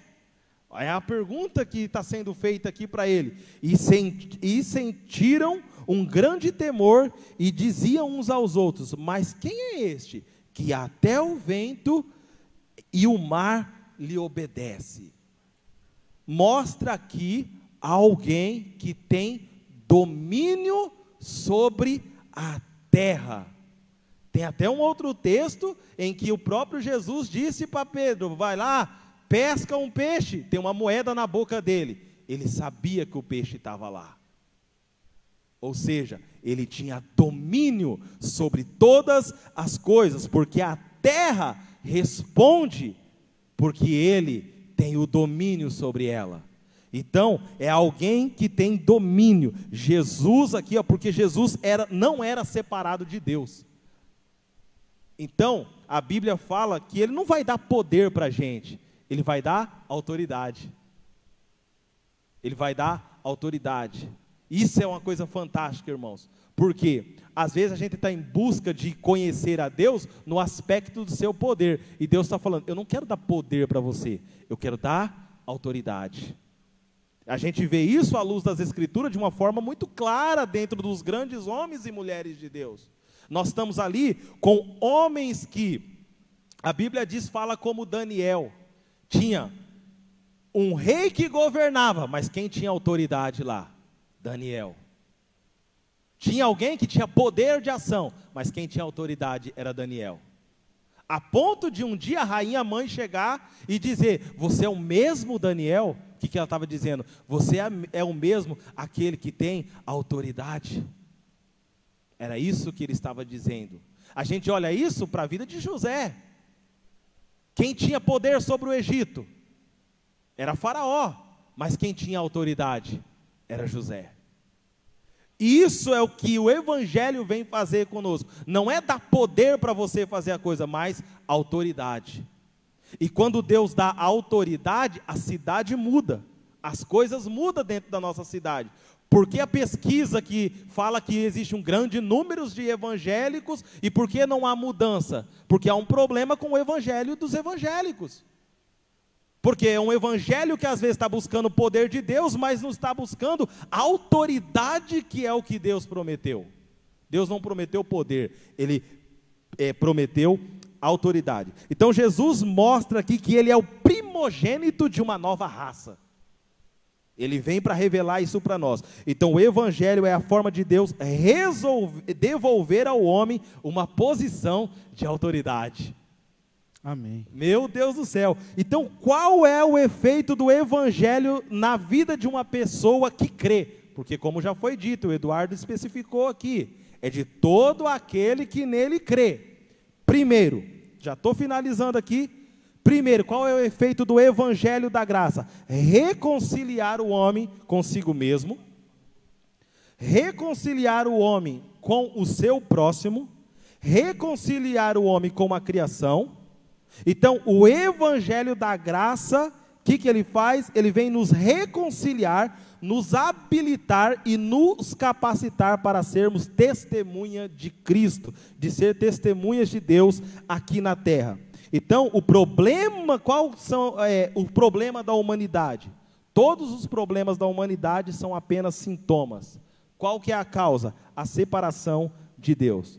E para encerrar aqui a minha fala, quanto ao evangelho você precisa crer, primeiramente, desfrutar dele, pois se você crer, você pode ser salvo da ira de Deus ou alvos da ira de Deus.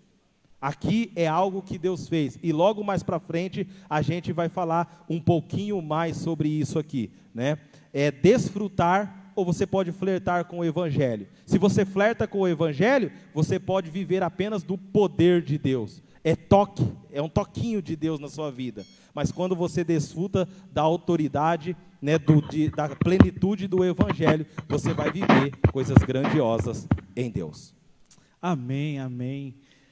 Como nós possamos, pudemos entender aquilo que o pastor Misael trouxe a nós, ele disse para você o que, que o pecado fez, o que, que o pecado faz na vida do ser humano, mas ele depois também disse aquilo que o Evangelho e a graça de Deus está fazendo na nossa vida. Antes de eu passar a palavra para o nosso irmão Eduardo, eu quero falar com algumas pessoas que estão nos assistindo nesse exato momento. Queria mandar um abraço para minha tia Emília. Tia, seja bem-vinda, paz. Da cidade de Itaciba também está nos assistindo agora. O nosso pastor também acabou de entrar, pastor Luciano. Seja bem-vindo, pastor A Paz. Então, é aquilo que o pastor Misael estava falando sobre o que, que o pecado, os efeitos que o pecado fez na humanidade, e o nosso irmão Eduardo também vai estar com a palavra para estar trazendo algumas explicações a respeito desse tema. Amém. Amém. Vou tirar o fone aqui porque ele está me atrapalhando. Vocês estão me ouvindo bem aí? Estão me ouvindo bem? Ok. Sim, sim, tá? estamos. Tá? Beleza, sim, beleza. Estamos. Eu vou continuar, tá, aqui, continuar sem, aqui o fone, sem tá? o fone, tá? É, eu vou ler um texto que está em Tiago, capítulo 4, e ele me ajuda a entender todas essas divisões, essas separações que, que Misael teve. Eu nem vou falar muito, porque o Misael ele, ele abrangeu bem toda a situação e toda. toda. vamos dizer assim, onde é que o homem foi parar. Entendeu? Onde é que a humanidade foi parar. Ele pontuou bem cada, cada aspecto das nossas perdas com o pecado. É, perdemos com Deus, perdemos com o outro, perdemos com a própria criação, perdemos com conosco, né? A gente perdeu, a gente estamos desconectados de nós mesmos também.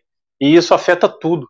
É, eu lembro de um eu lembro de um, um livro que eu li chamado Cristianismo Puro e Simples do C.S. Lewis e ele tentando é, aprender, tentando ensinar a parte do homem caído, ele falou o seguinte, que seria, ser, somos como uma, uma esquadra, né, que é o, o coletivo de navios, são vários navios, uma esquadra de, de guerra e tal. Né?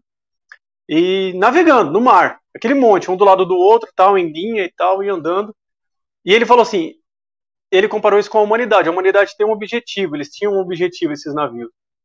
Mas eles só vão chegar ao objetivo dele e ao objetivo da humanidade, se a gente for ler a glória de Deus. Eu acho que a gente leu esse texto já, a gente vai ler, eu acho que Efésios vai falar sobre isso. É, o objetivo do é, nosso objetivo é glorificar ao Senhor, é, mas nós perdemos isso com o pecado. E ele vai falar que esses navios só vão atingir o objetivo deles se eles estiverem em forma, em formação, alinhados, e eles só vão conseguir estar alinhados se eles funcionarem bem dentro deles. Porque imagina um navio desse com vários navios em volta dele e o leme não estiver funcionando bem, o cara não, não conseguir dirigir bem. Ou se tiver algum problema com o motor dele e ele acelerar demais ou acelerar de menos, ele vai trombar no da frente ou no de trás. Se ele não tiver um radar, um sonar bom, ele vai por caminhos que não é o caminho correto. E é isso, esse é, é, isso é a nossa essência, é o que nós nos transformamos. Né? Pecado, irmãos, não é comportamento. Né? Porque se a gente colocar na nossa mente, isso daí, cara, está sendo libertador isso. Eu, eu, pessoal, coloquem tudo isso que a gente está falando na mente de vocês que vai ser libertador. É, pecado não é comportamento. Né? O nosso mal, aquilo que nos separa de Deus, que nos destrói, não é nosso comportamento. Né? Se a gente entender que o mal, que o que nos separa de Deus é nosso comportamento, o que, que a gente vai fazer? Focar no comportamento. E se a gente focar no comportamento, a gente vai colocar nosso esforço para mudar o nosso comportamento e a gente vai diminuir a, gra a misericórdia, a gente vai diminuir o sacrifício de Cristo na tá bom? Não coloquem o seu comportamento como divisor entre você e Deus tá bom? O divisor entre você e Deus é o pecado original, é aquilo que Adão fez lá no final e to, lá no início e toda a humanidade está sujeita a esse pecado. Toda a criação, inclusive a humanidade, está sujeita a esse pecado. Eu queria ler Gênesis 1, 27, que eu acho que é o texto simples e fácil de achar. Gênesis 1, 27, a não ser que sua Bíblia tinha, tem 20 páginas de prefácio. Mas beleza. Aqui. Gênesis 1, 27 fala assim: ó, Assim Deus criou o homem à sua imagem. A imagem de Deus o criou. Macho e fêmea os criou. E a gente vai agora para 5, que o homem vai cair no capítulo 3, e a gente vai para Gênesis 5. Versículo 1. Este é o livro das gerações de Adão. No dia em que Deus criou o homem, a semelhança de Deus o fez. Quer dizer, está corroborando com 1,27 somos feitos à imagem e semelhança de Deus. Porém, no versículo 3 do capítulo 5 de Gênesis diz: Adão viveu 30 anos, 130 anos e gerou um filho à sua imagem, conforme a sua semelhança, e pôs-lhe o nome de Sete. Já não era a imagem de Deus. O homem perdeu a imagem de Deus. A imagem agora que nós somos formados é a imagem de Adão. E a gente vai olhar Adão, a Bíblia sempre vai apontar Adão como um vilão o vilão da Bíblia não é o diabo, Gay já falou. ah, o vilão da Bíblia somos nós. Nós estamos lutando contra Deus, nós estamos militando contra o Espírito. Nosso Espírito luta contra o Senhor. É, e é esse, esse homem caído que nós somos. Nós perdemos todas essas conexões que nós tínhamos com a criação, com Deus, conosco. Né? E o capítulo, aí eu vou continuar no Tiago lá, que eu falei que ia ler e não li até agora.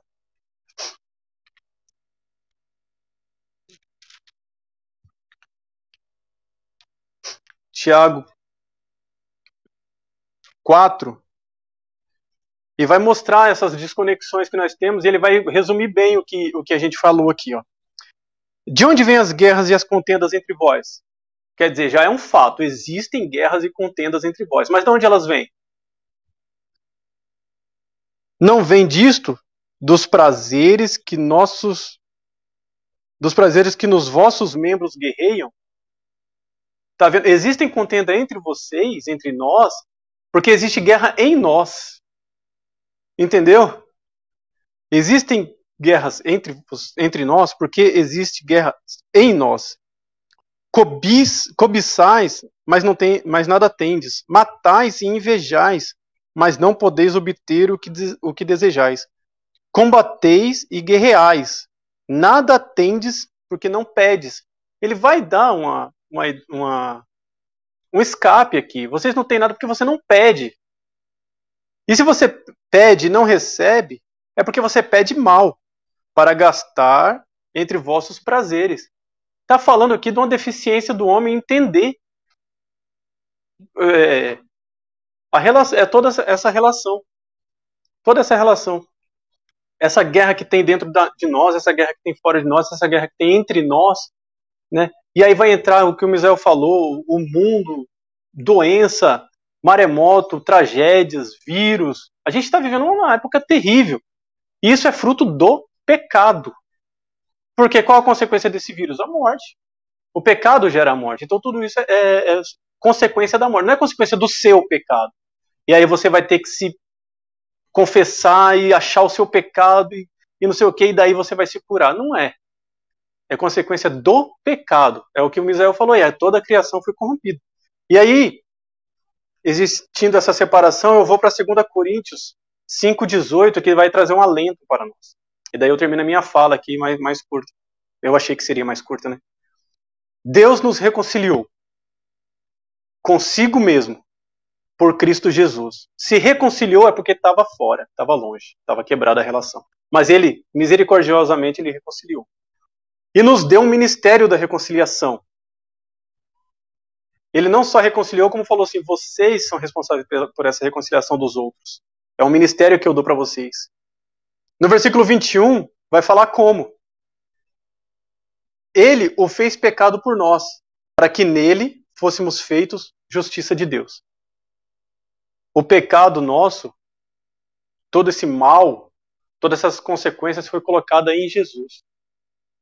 E a morte de Jesus imputou justiça em nós, e aí somos justos. Você não tem que mudar o seu comportamento para ser salvo, você tem que crer no Evangelho. Que é isso que a gente falou no primeiro bloco. Você não tem que se esforçar, colocar um esforço humano, né? Isso também tem a ver com o que aconteceu lá no Éden. Né? O esforço humano, eu vou fazer folha, eu vou cobrir o meu pecado aqui com figueira. Deus falou assim, é insuficiente. Foi lá e entende-se que ele matou um animal e cobriu com o couro desse animal. Deus mesmo entrou na história, na história daquele casal, para cobrir as vergonhas deles ali, no caso, o pecado deles. Porque eles não foram suficientes, não fizeram direito. Entendeu? Isaías vai falar que toda, desculpa, toda nossa obra de justiça, buscando salvação, é como trapo de imundície. Trapo de imundície é que era usado para limpar leproso. Tá? É, tem uma analogia que fala assim: o homem querendo se salvar pelos seus próprios méritos é um bebê limpando a sua boca com a sua fralda. É o poder de Deus para a salvação. A consequência do pecado é terrível mas Deus interveio com o evangelho para a salvação de todo aquele que crê. Amém? É isso aí, irmãos.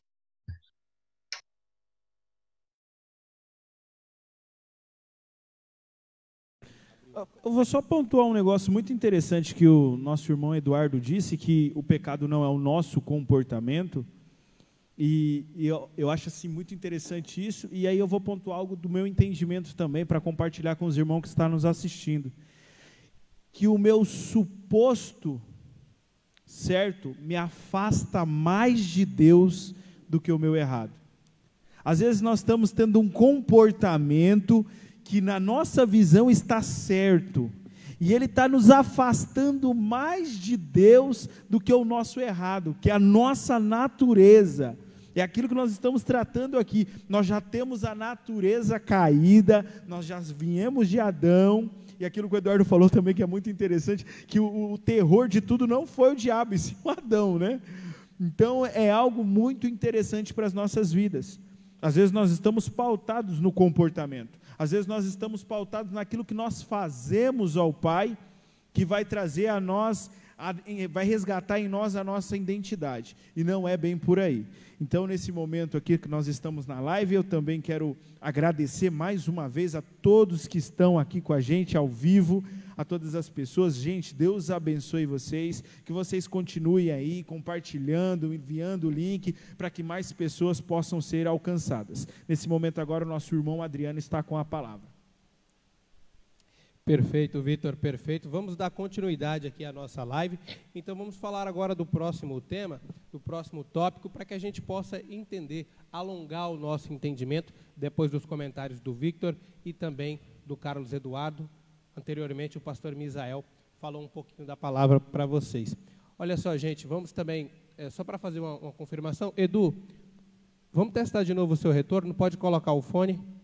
Pode colocar o fone que a gente vai estar tá verificando, corrigimos o seu áudio aqui. Acredito que agora vai ficar 100%, beleza? Vamos então passar para a próxima leitura, uma leitura em que a gente vai estar tá tratando do próximo tópico aqui da nossa live, que é a ira de Deus. Nós trabalhamos primeiro o que é o Evangelho, os efeitos do pecado na humanidade, e agora, seguindo para ter o um entendimento do que é o Evangelho da graça de Deus, nós vamos tratar da ira de Deus.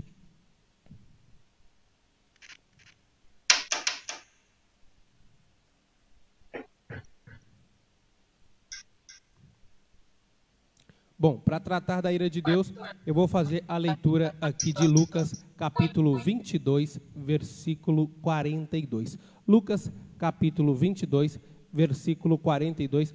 Enquanto vocês vão separando aí na Bíblia de vocês esse trecho, eu vou pedir para que o Vitor comente quem está participando da live com a gente. Vai lá, Vitão. Então, irmão Adriano, nesse momento, como eu acabei de falar uns minutos atrás, a minha tia Emília Emília Dias de Oliveira, da cidade de Itaciba, está aqui também online com a gente, o nosso pastor da comunidade, o pastor Luciano André Martiliano, o nosso mestre aí, pastor, está com a gente também, e o pessoal que já estava conosco alguns minutos atrás. Gente, muito obrigado mais uma vez. Nós queremos agradecer muito, muito, muito mesmo a todos vocês que estão aí online compartilhando com a gente, que é um, é um tema assim que está tratando daquilo que é a necessidade da igreja. A igreja precisa saber o que é o Evangelho. A igreja precisa saber daquilo que foi feito através de Cristo sobre as nossas vidas. Então eu tenho certeza que todas as pessoas que estão acompanhando as nossas lives, todas as lives que acontecem toda sexta-feira aqui, tem abrido a mente, o entendimento das pessoas. Então, assim, tem sido algo maravilhoso para as nossas vidas. E com a palavra agora, nosso irmão Adriano. Maravilha, Vitor, maravilha. Vamos então dar continuidade aqui, minha gente. Vamos falar agora da leitura de Lucas capítulo 22, versículo 42. E o pastor Misael e o irmão Carlos Eduardo vão estar fazendo os comentários, já que nós estamos encaminhando aqui para o nosso final da live. A leitura diz o seguinte: dizendo, Pai, se queres, passa de mim este cálice. Todavia, não se faça a minha vontade, mas a tua. Nosso pastor Misael Nogueira está com a palavra. Vamos lá, vamos, vamos continuar o assunto aqui. Bom, Inicialmente nós falamos do que era, o que é o evangelho, né? A gente tentou sintetizar o máximo aí para que você possa entender um pouquinho sobre esse assunto. E isso é tudo de caráter introdutório, cara. É, tem muita coisa que a gente precisa nadar em águas profundas aqui. Depois nós tratamos aqui sobre a questão desse evangelho da graça e quais foram os efeitos do pecado nós percebemos que dentro do efeito do pecado, o homem foi separado psicologicamente, foi separado fisicamente e também foi separado da criação. Aí tem um problema. Porque o homem pecou, e, a, e nós já percebemos nos textos lidos que Deus sentenciou o homem, né, e a gente vai ver toda a, a, a, a ação de Deus aqui, para que esse homem receba né, a, o resultado ali da sua, da, da, da, da sua desobediência. Agora, o que, que é que vai acontecer? Com relação ao pecado, a ira de Deus é que vai ser revelada agora. Então, do que é que nós fomos salvos? Nós fomos salvos da ira de Deus. Existe um Deus de amor, mas também existe um Deus de que se ira também. Agora, olha que coisa interessante. Esses versículos que foi lido aqui, existem muitos outros versículos que a gente poderia aqui usar como referência da ira de Deus. E existem vários, né? Falando sobre a ira de Deus. Mas por que, que nós estamos usando esse de Lucas capítulo 22, verso 42 aqui? Porque por trás desse é, versículo aqui está revelado a ira de Deus que vai ser derramada. E ela vai ser derramada sobre Jesus. Então, todo o problema da humanidade, como nós falamos anteriormente, eles são apenas sintomas. E qual que é a causa? A separação de Deus. O evangelho da graça, ele é a boa notícia de como Jesus, como Cristo, na verdade, nos salvou da ira de Deus. Então, nós vamos falar aqui, é, é, é o mesmo assunto, mas em várias perspectivas diferentes. Então, é a boa notícia do que? Que Deus nos salvou por intermédio de Jesus Cristo da ira de Deus. Efésios capítulo 2, versículo 3 ao versículo 5 diz o seguinte: Entre os quais todos nós também andávamos nos desejos da nossa carne, fazendo a vontade da carne e dos nossos pensamentos, e éramos por natureza, olha só, presta atenção nisso aqui, e éramos por natureza filhos da ira, como os outros também. E aqui depois a gente vai entrar num outro campo aqui, que é um pouco polêmico, né, a questão da eleição, né? Mas ele está dizendo o seguinte assim, todos aqui eram alvos da ira. Para todo aquele que nele crê, ele é salvo da ira. Para quem não crê, alvos da ira.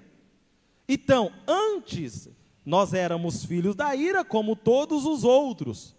Mas Deus, que é riquíssimo em sua misericórdia, pelo seu amor, que é, pelo seu amor com que muitos nos amou, estando nós ainda mortos em nossas ofensas, nos vivificou. Primeiro, ele está revelando aí que, primeiro, você era alvo da ira de Deus, então Deus está te livrando da ira. Segundo, ele está mostrando que você era um morto. Você era um morto espiritualmente falando nas suas ofensas. E ele nos vivificou juntamente com Cristo. E aí, pela graça, sois salvos. E aqui entra também aquele salmo de Davi, Salmo 51, verso 5, em que ele diz o seguinte aqui: Eis que a iniquidade, é, eis que iniquidade fui formado e em pecado me concebeu a minha mãe. Diante desses versículos, nós percebemos o seguinte: isso significa, primeiro, nós éramos alvos da ira de Deus, então o Evangelho é a boa notícia de que nós vamos ser livres né, dessa ira de Deus. É, e aí entra uma outra questão aqui, é, que inclusive eu fiz um, um, uma, uma postagem no Facebook e eu coloquei lá uma enquete, né? Se uma criança, desde que ela é, nascesse, de, desde pequenininha, se ela já tinha essa natureza pecaminosa, ela e aí é, boa parte que estava ali, eu acredito que a maioria que respondeu ali eram pessoas que talvez já tenham lido, mas deu 60% disse que sim e 40% disse que não.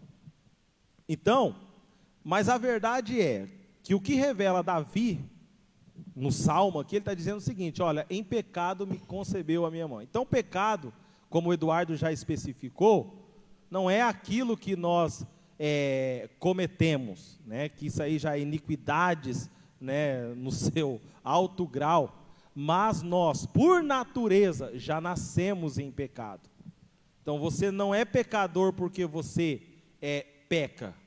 Você é pecador porque você nasceu em pecado. tem a ver com a sua natureza. E o evangelho, ele é o evangelho da graça de Deus é a boa notícia de que Cristo, ele vai mudar essa nossa natureza. Então, antes nós éramos alvos da ira de Deus, e ele vai mudar essa natureza nossa de dessa natureza pecadora aqui para essa natureza é, na qual Cristo, né, vivermos como Cristos nessa terra aqui. Então, é, é, tem até um texto bastante interessante aqui que a gente não para às vezes para pensar, que é Provérbios 22, 6, que diz o seguinte: Educa a criança no caminho que se deve andar, e até quando envelhecer, não se desviará dele. E às vezes a gente olha para esse texto aqui apenas numa perspectiva de, é, de ter um bom caráter na sociedade, de ser, é, é, de ser melhor, entendeu?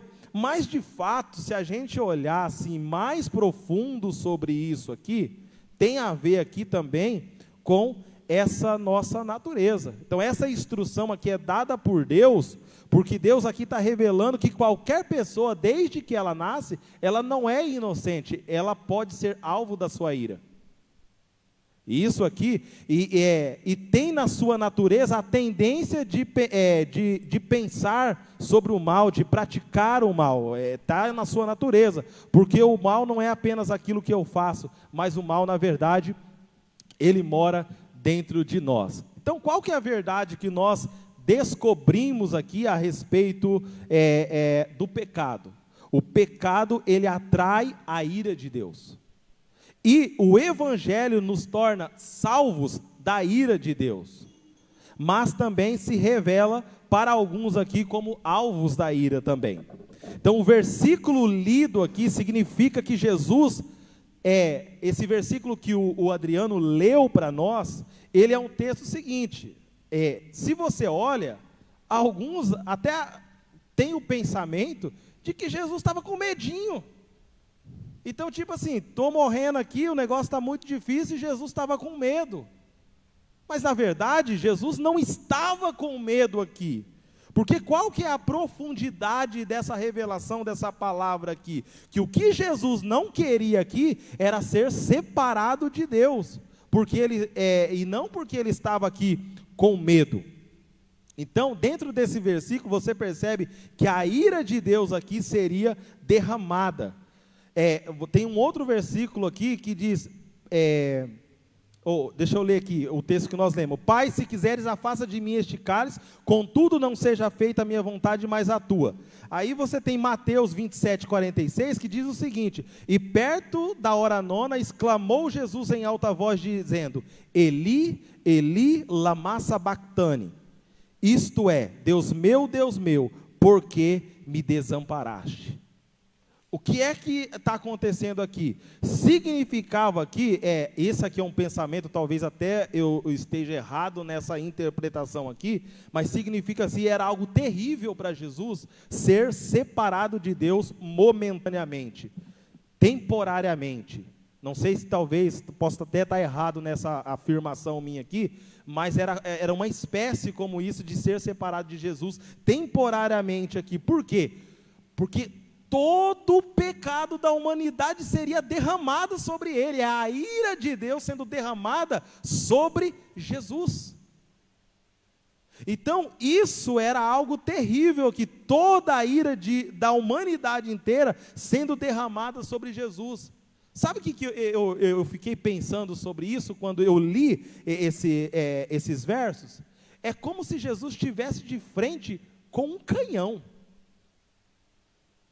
aquilo tem uma força muito grande, e Jesus, diante da ira de Deus, é como se Deus fosse o canhão em que ele atira, e Jesus vai receber um impacto, uma força muito grande. Aí sabe aonde eu e você estava? Escondidos atrás de Jesus. Ele foi Amém. a barreira, cara. A barreira que impediu que a ira de Jesus fosse é, jogada sobre nós com uma força muito grande, ele recebe o impacto. Eu não sei se você tem consciência da, nesse momento que eu estou falando, do peso que isso representou para Jesus, jogada sobre ele a ira de Deus, porque o resultado aqui do pecado é a ira de Deus. Então, Deus, para salvar todo aquele que nele crê, ele enviou Jesus. Jesus entra na frente dessa bala de canhão. E ele se sacrifica para que eu e você e nós tivéssemos vida. Agora, olha então, o que está acontecendo aqui. Pastor. Misael, desculpa te interromper, mas isso é tão interessante, pastor, que então o senhor está dizendo para nós, para as pessoas que estão nos ouvindo na live, que não somos salvos para ir para o céu. O pastor Misael acabou de dizer algo assim surreal. Talvez nós estamos aqui vindo, tendo comunhão e estando na igreja, as igrejas vão, a gente canta louvor, dá glória a Deus, fala Senhor, obrigado, porque nós estamos preocupados de ir para o inferno. Quando na verdade, né, pastor, isso que o senhor está nos dizendo, nós já fomos salvos de uma ira lá atrás. Olha o que, que Jesus fez pela humanidade, olha o que, que Jesus fez por nós, e aí nós estamos o tempo todo preocupados em ir para o céu, esquecendo de revelar o céu, que agora nós podemos, nós temos a condição de fazer isso, porque a ira de Deus foi derramada sobre Jesus. É muito forte essa mensagem. Pastor Misael, olha o que, que o Senhor acabou de trazer para nós aqui é profundo. Eu é... vou sair daqui hoje maravilhado com aquilo que o Espírito está ministrando nas nossas vidas. Antes de você pensar em ser salvo, irmão, de ser salvo, de ir. Daqui a pouco nós vamos falar sobre isso, para vocês entenderem como que o Espírito trabalha, uma coisa vai se engrenando com a outra. Mas antes de você se preocupar em ser salvo, indo para o céu, entenda que já aconteceu uma salvação que foi da ira do Pai, e isso é algo maravilhoso para as nossas vidas. Obrigado, Espírito Santo. Obrigado por usar a vida do pastor nesse momento para falar que Jesus Aleluia. me salvou da ira de Deus. É, e, isso é interessante porque, olha só, é, é forte isso aqui. E isso a gente vai entender diante de tudo isso que a gente falou aqui é, Isaías 53, do verso 10 ao verso 12, ele fala algumas coisas que é, é profunda demais. Ó, e é interessante que o profeta está trazendo uma profecia, e, e logo quando eu comecei a estudar, né, não agora, mas antes, isso me chamou a atenção, porque estava no Antigo Testamento e Jesus nem havia nascido, mas ele fala justamente como se já tivesse acontecido. E isso é o que é o Evangelho. É o Evangelho, a boa notícia daquilo que Deus fez, não daquilo que Deus vai fazer. Deus já fez. Então, olha, preste atenção, e se você não vai se identificar com aquilo que nós acabamos de dizer aqui. Contudo, foi feita a vontade do Senhor, qual que é a vontade de Deus? Esmagá-lo, para fazê-lo sofrer isso foi o que Deus estava fazendo com Jesus. E embora o Senhor, embora o Senhor faça da vida dele uma oferta pela culpa dos pecados, ele verá sua prole e prolongará seus dias, e a vontade do Senhor prosperará em sua mão.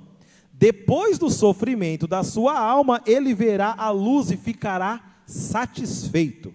Pelo seu conhecimento, meu servo justo justificará a muitos. Olha, olha só o que Cristo está fazendo aqui.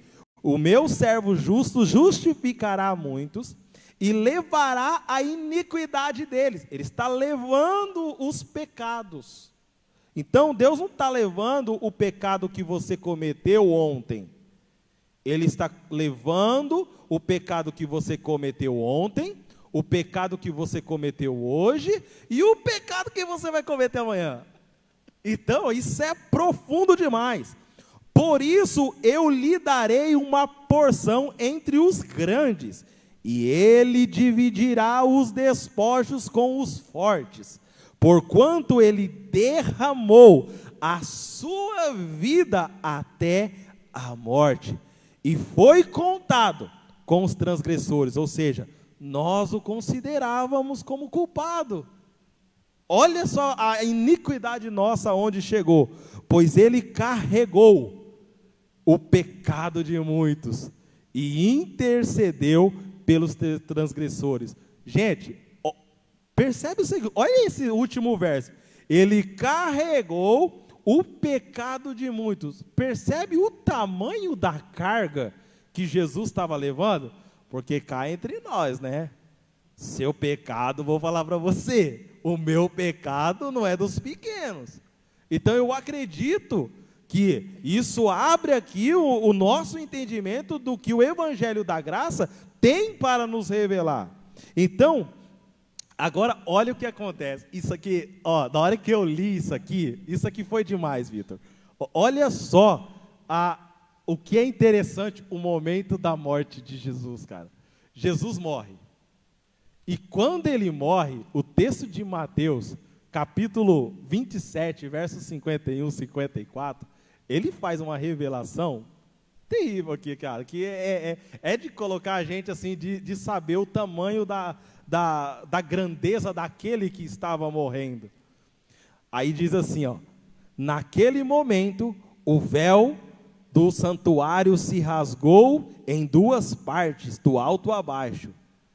A terra tremeu, porque o justo estava morrendo, recebendo os pecados da humanidade. As rochas se partiram. Nós estamos falando que a natureza, cara, foi abalada com a morte.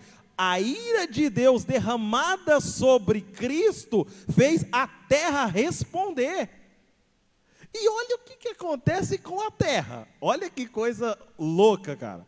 Os, ó, a terra tremeu fisicamente ali, as rochas, né? as, as rochas se partiram e os sepulcros se abriram. E os corpos de muitos santos que tinham morrido foram ressuscitados. E saindo dos sepulcros, depois da ressurreição de Jesus, entraram na Cidade Santa e apareceram a muitos. Quando o centurião e os que com ele vigiavam Jesus viram o terremoto, ou seja, a terra tremeu, as rochas se partiram, e tudo o que havia acontecido ficaram aterrorizados e exclamaram: Verdadeiramente, este é o Filho de Deus. Aleluia. ah, isso, isso assim, tira a gente de saber a profundidade do Evangelho que revela para nós, nós somos livres da ira de Deus. O resultado disso fez com que a terra respondesse, e porque os filhos de Deus muitas vezes não respondem, não responde porque estão mortos nas suas ofensas e não querem apenas flertar com o Evangelho e não querem desfrutar de sua grandeza. Então, a graça de Deus é a boa notícia de que Deus resolveu o problema do pecado e nos reconciliou com Ele, nos tornando salvos da ira de Deus. E agora o que pode acontecer em nossa vida? Você pode ser salvo, mas não desfrutar da plenitude do Evangelho. E é o que nós chamamos de miseravelmente salvo. Gente, isso é possível. Você ser um salvo, mas você não desfrutar da grandeza do evangelho. E por que que é que nós estamos falando isso? Agora, olha que coisa interessante, Vitor. Olha que coisa interessante que, é, é que nós, eu, o que eu estou falando aqui, que você pode ser um salvo, mas você não desfrutar disso. Por quê? Porque a Bíblia fala que, um, uma vez que você é salvo, é uma coisa que Deus fez, você está salvo. O problema é que a Bíblia fala de um tal de galardão. Galardão é a recompensa que Deus vai dar para os seus filhos daquilo que Deus fez e daquilo que, de, é, é, daquilo que você fez aqui na terra e daquilo que você deixou de fazer. Isso significa que haverá uma diferença ali nos galardões. Então não vai ser tudo igual. Eu vou receber a mesma coisa que o Vitor. Porque às vezes o nível de entrega de alguns é muito maior do que o outro. Então isso é profundo demais para nós. Então, de fato, nós precisamos desfrutar da plenitude do Evangelho.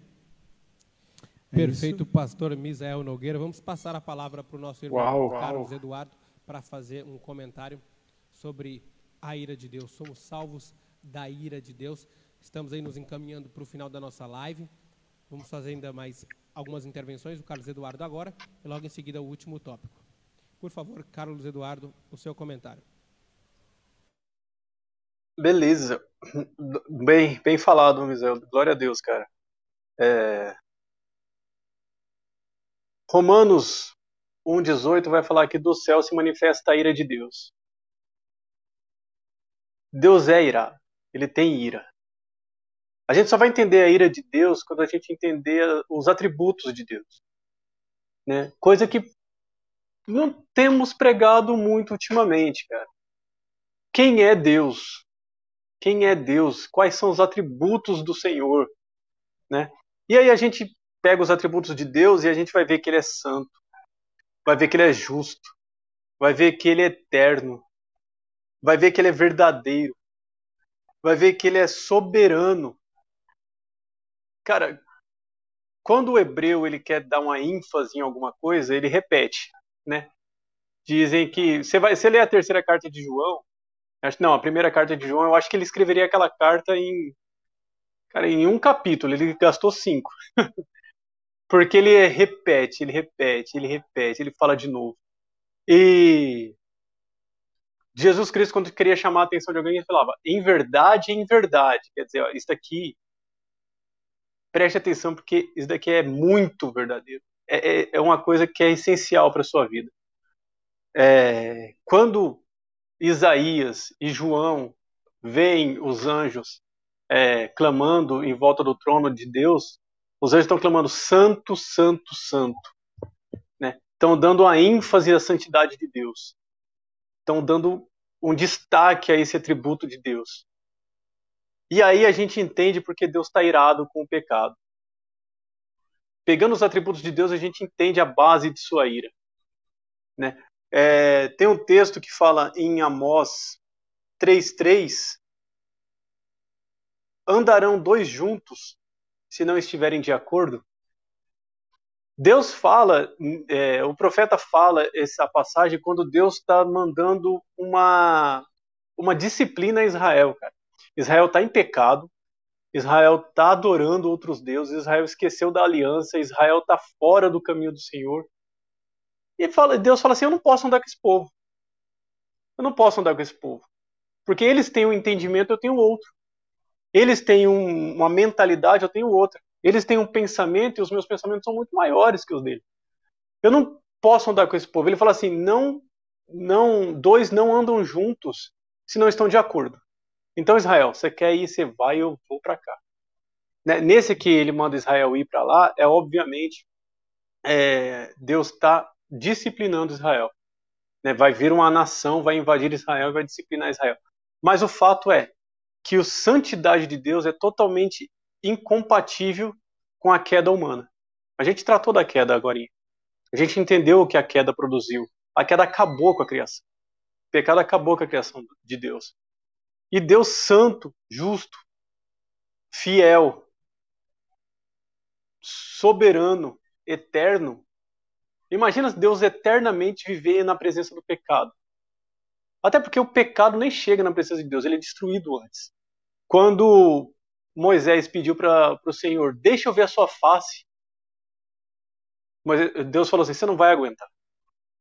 Sua estrutura não está preparada para me ver. Você é um pecador miserável. Se você me ver, você vai morrer. Vamos fazer o seguinte: você entra na fenda da rocha, eu vou passar adiante, e quando eu passar, você olha e você vai ver as minhas costas. Isso é fantástico, cara. Moisés viu as costas de Deus. Isso foi tão grandioso, tão imenso, tão, tão, tão, tão inexplicável, tão, tão, tão maior do que a gente consegue imaginar, que ao descer de lá, do monte, o rosto dele estava reluzente, estava brilhando, ele precisou usar um véu. porque as pessoas não conseguiam é, olhar para o rosto dele, porque ele viu as costas do Senhor. Imagina ver a face do Senhor. Os mesmos que cantavam Santo, Santo, Santo, quando viam a glória e a majestade de Deus, eles eram serafins. Com duas asas eles voavam, eles tinham seis. Eles têm, né, seis. Com duas asas eles voavam, com duas eles tampavam seus pés e com duas os seus o rosto. Eles tampavam o seu rosto porque ele não podia contemplar a glória do Senhor. Serafins. Serafim, até onde eu sei, não tem pecado. Não se rebelou contra Deus, não destruiu a criação do Senhor. Nós sim. Imagina nós contemplando o Senhor. A gente não aguenta. Então, uma, os atributos de Deus. E outra, a incapacidade do homem de conviver com Deus que tem esses atributos. A gente não conseguiria. Até porque foi lido, somos inimigos de Deus. Né? É, Tiago 4, e agora é o Tiago 4,4, vai dizer o seguinte: deixa eu achar aqui. Eu não ia ler ele, mas eu lembrei agora. Tiago 4,4. Adúlteros, adúlteros e adúlteras, não sabeis que a amizade do mundo é inimizade contra Deus? Qualquer que quiser ser amigo do mundo constitui-se inimigo de Deus. E nós sabemos que o mundo ele nos atrai. As coisas do mundo elas não nós somos as coisas do mundo, se for pensar bem. Nós produzimos essas coisas do mundo, né? E daí fala para salvo, se você quiser viver nisso aqui, você não vai ter amizade com Deus, né? É, estamos distanciados de Deus. E aí, pelos atributos dele. Porém, existem mais atributos para Deus: bondade, misericórdia, amor, longanimidade.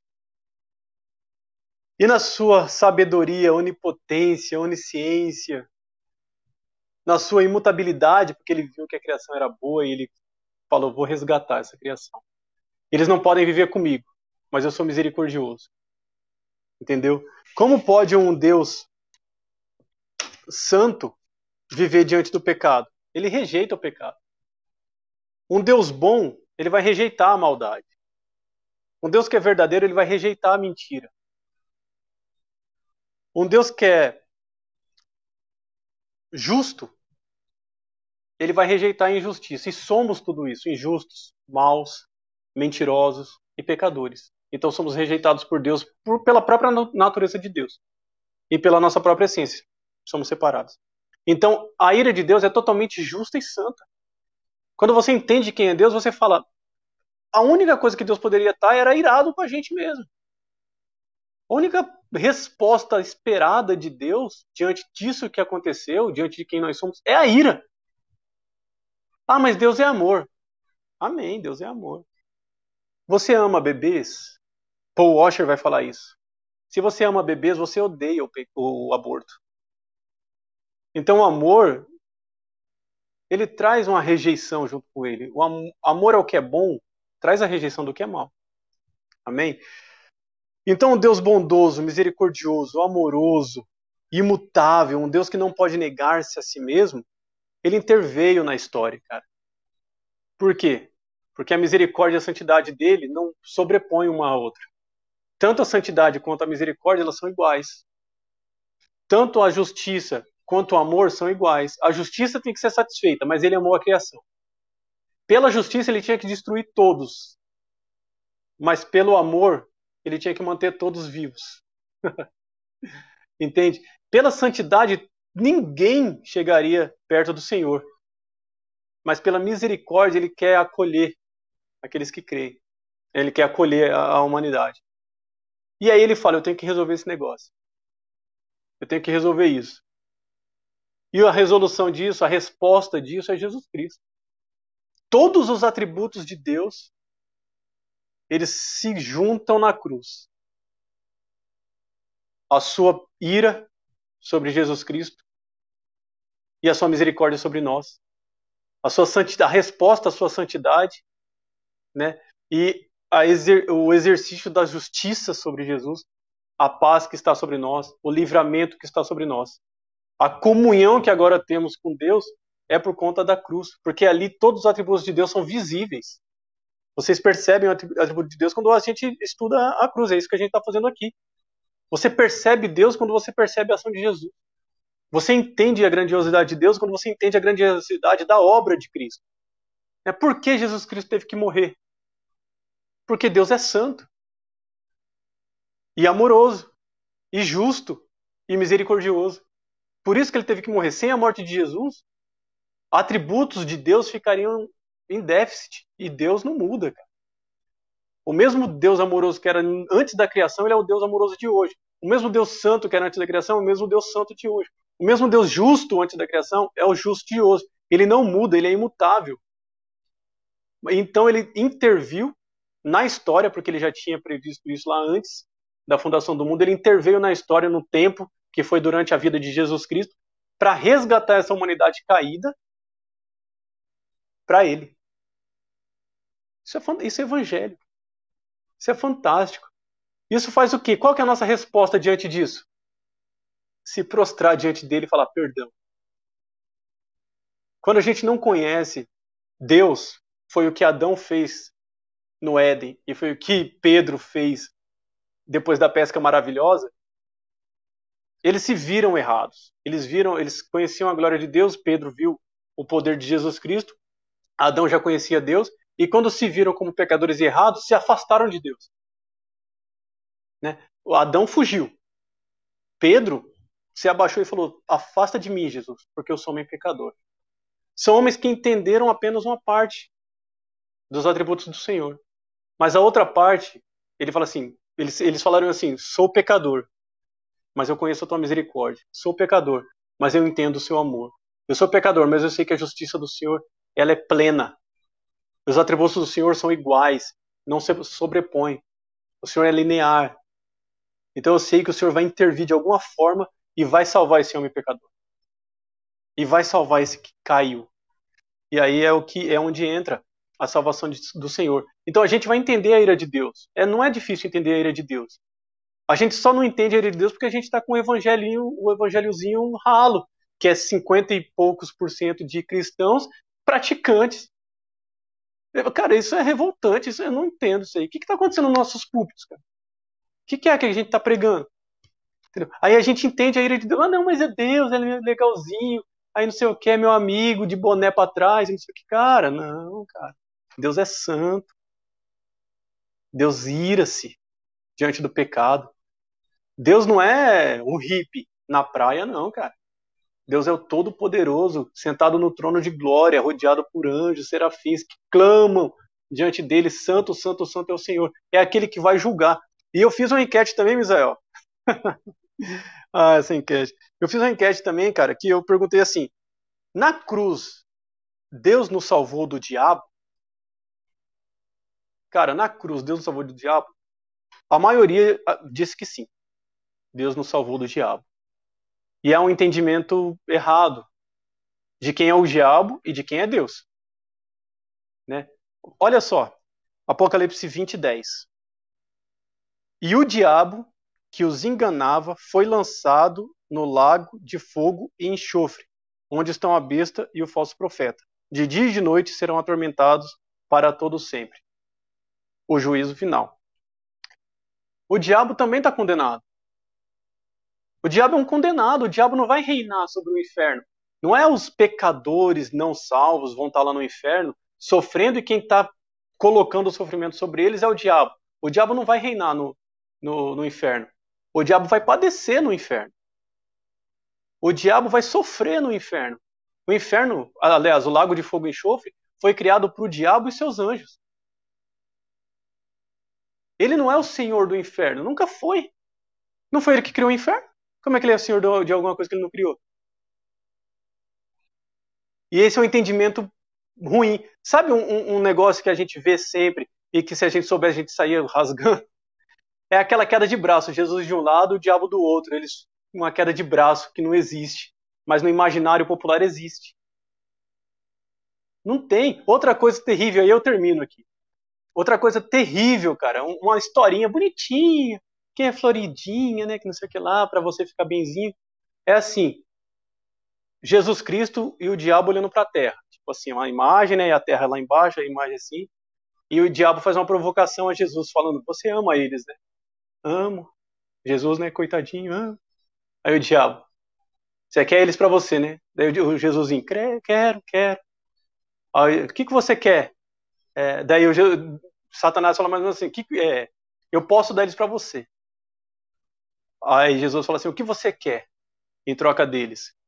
Aí o diabo fala: todo o seu sangue, toda a sua lágrima e todo o seu sofrimento. Aí Jesus fala assim: fechado. Mano, é blasfêmia, cara.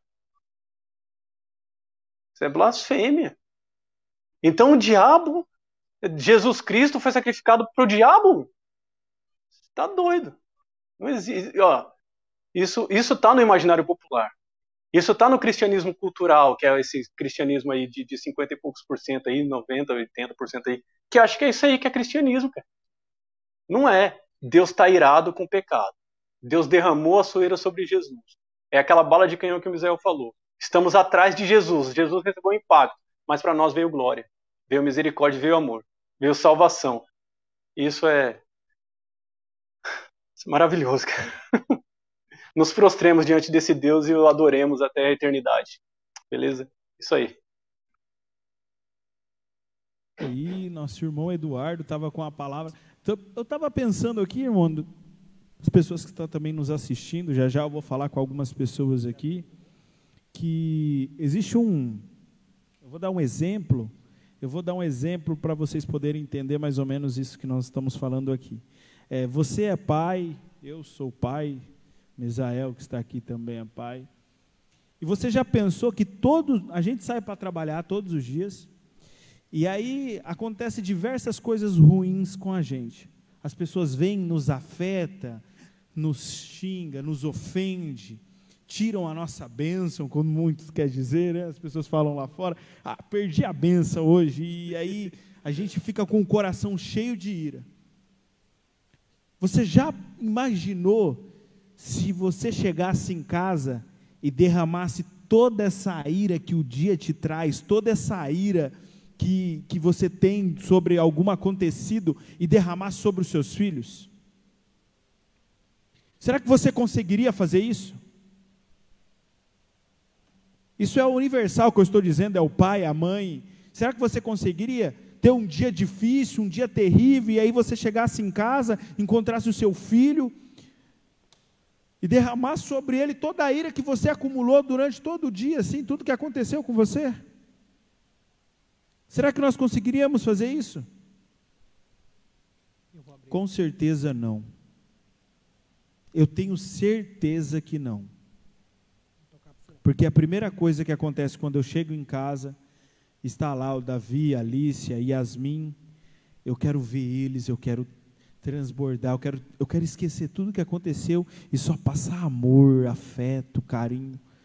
Então, para você poder entender um pouco desse peso daquilo que eles estavam falando, que a ira de Deus, nós somos salvos pela ira de Deus, essa ira que foi derramada sobre o filho, que é uma coisa que nós não faríamos.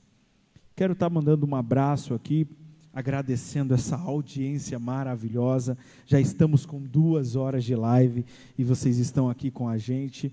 O Jackson Pereira também entrou na nossa live. A minha tia também respondeu: Amém, meu sobrinho querido. Isso aí, tia, Deus abençoe. Também o nosso irmão José Aparecido, nosso pastor José, também entrou na nossa live. O filho do pastor Anderson, Mateus, Mateus Bispo também está na live. Seja bem-vindo, Mateus, fique à vontade. Nosso pastor Luciano também que está na live. E é isso, pessoal. Agora eu vou estar passando né, a palavra para o nosso irmão Adriano, que vai trazer o nosso último tópico. Esse tópico vai ser bênção de Deus. Algo assim que vai ser surreal para as nossas vidas, porque a conclusão, e olha, se a gente fosse falar mesmo, ia mais tempo, mais e mais tempo, mas nós vamos tentar trazer uma conclusão daquilo que nós Já aprendemos tá tela, aqui nessa noite. Já tá nós nos tornamos eleitos de Deus. Ah, Ex como é maravilhoso isso. Pode falar, Adriano. Exatamente, Vitor, exatamente. Para a gente concluir a mensagem de hoje, nós vamos tratar deste último tópico. Lembrando que a gente já tratou ali no primeiro momento do que é o Evangelho, depois dos efeitos do pecado na humanidade e agora acabamos de concluir a ira de Deus. Então vamos falar agora, agora do último tópico, que é o seguinte: a eleição de Deus. Já está aí na tua tela. Vamos falar a partir de Efésios capítulo 1, versículos de 3 a 6. Efésios capítulo 1, versículos de 3 a 6. Então, vamos fazer a leitura agora. Bendito seja o Deus e Pai de nosso Senhor Jesus Cristo, o qual nos abençoou com todas as bênçãos espirituais nas regiões celestes em Cristo, como também nos elegeu nele antes da fundação do mundo, para sermos santos e irrepreensíveis diante dele em amor, e nos predestinou para sermos filhos de adoção por Jesus Cristo, para si mesmo, segundo o beneplácito de sua vontade, para o louvor da glória da sua graça, ao qual nos deu gratuitamente no amado. Amém. Vamos agora ao pastor Misael Nogueira para fazer a sua, a sua última explanação, seu último comentário, para a gente encaminhar para o final da live. Por favor, pastor Misael Nogueira. Vamos lá. Bom, o Eduardo estava falando sobre a questão dessa, esse pensamento às vezes que as pessoas têm de que há uma briga, né, entre Deus e o diabo. E isso ficou muito claro que na verdade não existe essa briga, até o Eduardo explanou muito bem, né? Já existe uma a condenação, a sentença de Satanás, na verdade, já já está é, sentenciado, está decidido já com, com relação a ele. Então não há uma briga. E eu falo isso porque teve um, um colega umas vezes, nós conversamos a respeito da palavra de Deus, ele falou para mim, ele falou assim, ah, como se houvesse uma, realmente, como o Eduardo falou, uma queda de braço, né? Uma briga entre Jesus, né? Falei, eu pensei para ele, eu falei assim, cara, eu não sei que Bíblia que você está lendo. Mas na minha Bíblia não está falando sobre isso. A minha Bíblia, ela ela está descrevendo outra coisa. Na minha Bíblia está dizendo que é com o sopro da boca de Cristo no livro do Apocalipse, ele já pode destruir. Ou seja, então não há nem, nem briga, é com sopro da boca dele. Então, é, é complicado, é, é, é, isso que nós estamos falando. Às vezes a pessoa está lendo, está fazendo uma tradução da palavra que não tem nada a ver uma coisa com a outra. É, colocando Satanás como no pé de igualdade. Então não existe isso. De fato, Cristo e Deus, ele governa sobre todas as coisas e o diabo teme e treme. Então, é, é isso que nós falamos. Tem pessoas que estão tá flertando com o Evangelho e não estão tá desfrutando do Evangelho, das verdades que ali estão escritas. Aí, como a gente estava falando, a ira de Deus, ela se manifestou e a ira de Deus, ela desce. Então, Deus, a Bíblia fala que ele não é um Deus injusto. Né? Então, ele não pratica uma, uma injustiça. Então, a ira de Deus, ela vem. Ela afeta aqueles que são alvos da sua ira e aqueles que é salvo da ira, no caso, são protegidos por Jesus, porque toda a ira de Deus, ela desce de qualquer forma, ela vai descer. Alguns ela vai atingir e outros elas não vai atingir. E isso já é aí é, é um campo um pouco mais polêmico, mas vamos lá. Que, que acontece? A gente vê essa questão da ira de Deus, e como a gente estava falando aqui, ó, a gente já estava quase caindo da cadeira aqui de saber assim o quanto nós fomos profanos, né? A palavra, o quanto nós ferimos a santidade de Deus. Mas aí agora chegou aquele momento que a gente pode relaxar e respirar. Porque agora vai revelar que o sacrifício de Jesus foi capaz de fazer com a gente. Meu Deus. Então vamos lá, olha só. O que, que esse texto que o Adriano leu para nós revelou para nós? Primeiro, que Deus ele nos escolheu. E nos escolheu quando? Antes é, da criação do mundo, para sermos o quê? Santos e irrepreensíveis em sua presença, ou em algumas versões, em amor. Em amor, que que ele nos predestinou para sermos adotados como os filhos. E isso é segundo o propósito da sua vontade, para o louvor da sua gloriosa graça, o qual nos deu gratuitamente, ou seja, você não mereceu, mas Cristo foi, você recebeu por intermédio da pessoa de Cristo. Então, o que é o Evangelho? O Evangelho é a boa notícia do que Deus fez, então eu preciso falar dessa notícia. Se eu apenas querer aqui ensinar com atitudes, eu apenas só estou dizendo para as pessoas que o Evangelho é apenas um jeitinho novo de se viver. Então, não é isso que a palavra está dizendo para nós. Ela está dizendo para nós que nós precisamos pregar o Evangelho a toda criatura, fazendo discípulos de todas as nações, batizando-os em nome do Pai, do Filho e do Espírito Santo. Então, o que, que nós precisamos fazer? Crer é o primeiro passo. Segundo, se entregar a essa notícia que está sendo entregue e desfrutar. Então, quando eu creio e quando eu vivo, eu vou desfrutar. E quando eu desfruto, naturalmente eu vou ensinar as pessoas sobre uma nova vida agradável a Deus. Então, olha só. Então, vamos lá. Crer no Evangelho não é apenas uma mudança de hábito, mas também uma mudança de condição. Então, às vezes, você quer ficar mudando o hábito, mas você precisa entender que o Evangelho é uma boa notícia de que Deus vai mudar a sua condição. João capítulo, 1 João capítulo 3, versículo 14, verso 16, diz assim: Nós sabemos que passamos da morte para a vida. Ou seja, mudança de condição. Porque amamos os. Preste atenção nisso aqui. Porque amamos os irmãos. Quem não ama o seu irmão permanece na morte. Lembra aquilo que nós começamos a fazer, falar sobre os efeitos do pecado.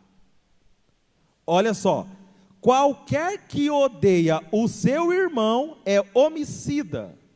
E vós sabeis que nenhum homicida tem a vida eterna, permanece dele. Conhecemos o amor nisso, que ele deu a vida por nós e nós devemos dar a vida pelos nossos irmãos. Olha que revelação que esse texto ele está dizendo aqui para nós. João quis dizer o seguinte: primeiro, você era morto e agora você está passando da morte para a vida. Então, o que, que o Evangelho está revelando para nós aqui? Que é uma mudança de condição, que é uma nova vida. Qual é a evidência disso? Porque amamos os irmãos. Qual é a evidência de que você é um salvo? Preste atenção nisso aqui, irmãos. Olha só. Qual é a evidência de que você é um salvo? Não é a evidência, uma das evidências. Uma das evidências de que você é um salvo, porque nós amamos os irmãos. Nós fomos transportados das trevas para a luz. Quando de fato nós é, revel, é, quando de fato revelamos que passamos das trevas para a luz, quando nós amamos uns aos outros e muito mais do que amar uns aos outros é dar a vida por eles. O que que o evangelho nos revela aqui? Foi o que Cristo fez. Ele nos amou a ponto de entregar a sua vida. É nós percebemos aqui a clareza com que o Evangelho passa para nós aqui. Nós passamos da morte para a vida, então passamos a perdoar e amar uns aos outros. Aí eu pergunto para você aí: você tem facilidade em perdoar as pessoas? Quais são as desculpas que você usa para não perdoar as pessoas? Então, primeiro, o Evangelho vai revelar para nós que essa é uma evidência, uma das evidências de um salvo. O Evangelho é a boa notícia, primeiro, que ele nos escolheu. Por que saber que Deus nos escolheu é algo importante? Porque todo ser humano, depois que ele pecou, ele necessita de aceitação. Sabe, tudo que você faz, você está procurando ver, ah, alguém está vendo, o pastor está vendo, minha esposa está vendo, oh, o meu patrão está vendo.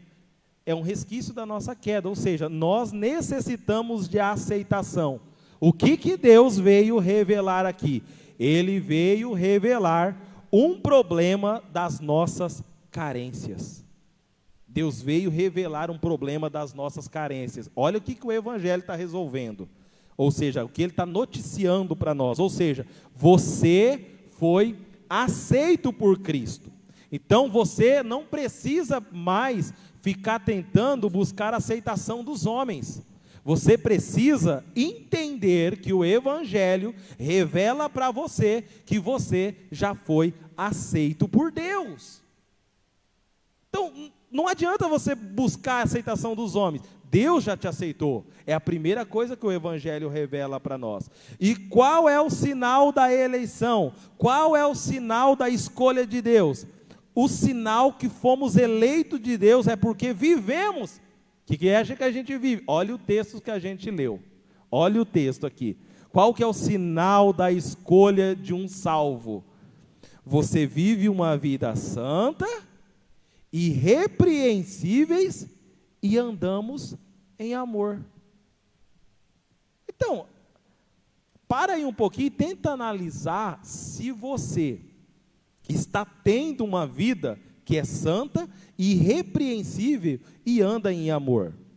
A evidência de um salvo é que ele anda em amor e logo alguém que anda em amor, ele também ama o seu próximo, entrega a vida por ele e tem também uma facilidade para perdoar, porque ele entendeu que ele já foi perdoado por Deus. Então, o versículo 5 vai dizer para nós, segundo, ele não simplesmente ele te escolheu, mas o que, que ele fez? Ele te adotou. E isso é importante. Em amor nos predestinou para sermos adotados como filho por meio de Jesus Cristo, conforme o bom propósito da, da sua vontade. Isso nos livra da rejeição e aceitação dos homens.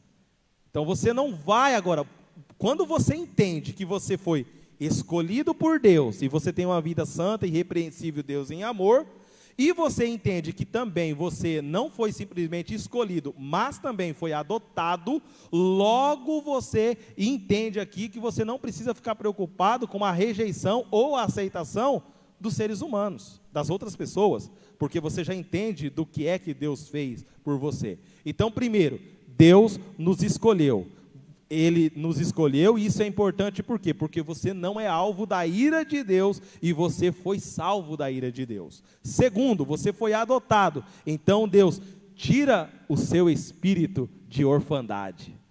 Você não é mais órfão. Aleluia. Você não é mais órfão. Você foi adotado por Deus e você vai viver segundo a vontade. Você está inserido dentro de uma família. Todo ser humano ele nasce órfão de Deus e o evangelho revela que você foi adotado e que você tem um pai. Olha que coisa interessante. Então o evangelho vem nessa perspectiva para tirar o ser humano do lugar que limita a sua visão, pois o evangelho nos permite olhar a partir da visão de Deus. Mas Deus não simplesmente te escolheu ou te adotou, ele te redimiu. Ele pagou uma dívida. Em que Efésios diz que em que temos a redenção pelo seu sangue, remissão dos pecados e da ofensa, segundo as riquezas de sua graça, e fez abundar para conosco toda a sabedoria e prudência. Então, Jesus te redimiu. Jesus pagou uma dívida impagável que você não conseguiria pagar. Então você foi perdoado por Deus.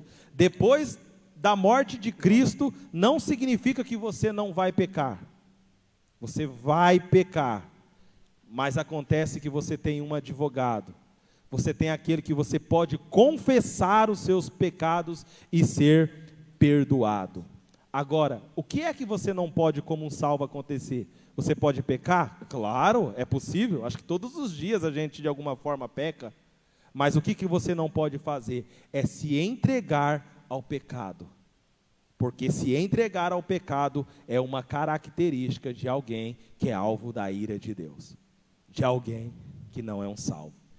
E eu acho que interessante isso que o pastor está falando também, porque o que, que aconteceu dentro do evangelho, dentro da, daquilo que a gente pensa, que as pessoas levaram a predestinação por um viés que determina quem vai para o céu e quem vai para o inferno.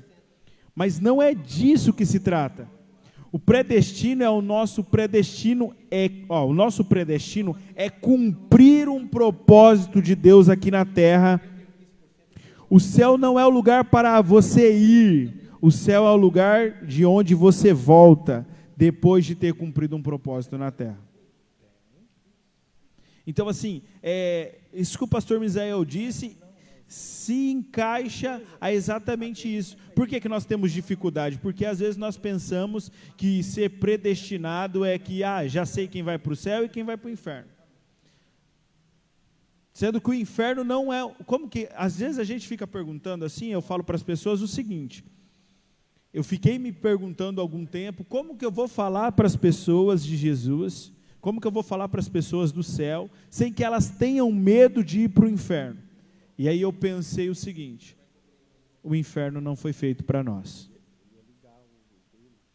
O inferno é um lugar onde as pessoas estão porque elas não sabem qual é o seu verdadeiro destino. As pessoas não sabem. Então é por isso que as pessoas estão preocupadas com isso, sobre céu, inferno. Perfeito, Vitor, perfeito. Vamos então nos encaminhando aqui para o final da nossa live. Agora vamos ter a palavra do nosso irmão Carlos Eduardo, ele vai fazer o comentário. Daqui a pouquinho o pastor Misael vai conectar mais uma mensagem a vocês, ele tem mais algumas observações, mas neste momento eu vou passar a palavra para o irmão Carlos Eduardo Jesus, para ele fazer o seu comentário. Por favor, Eduardo.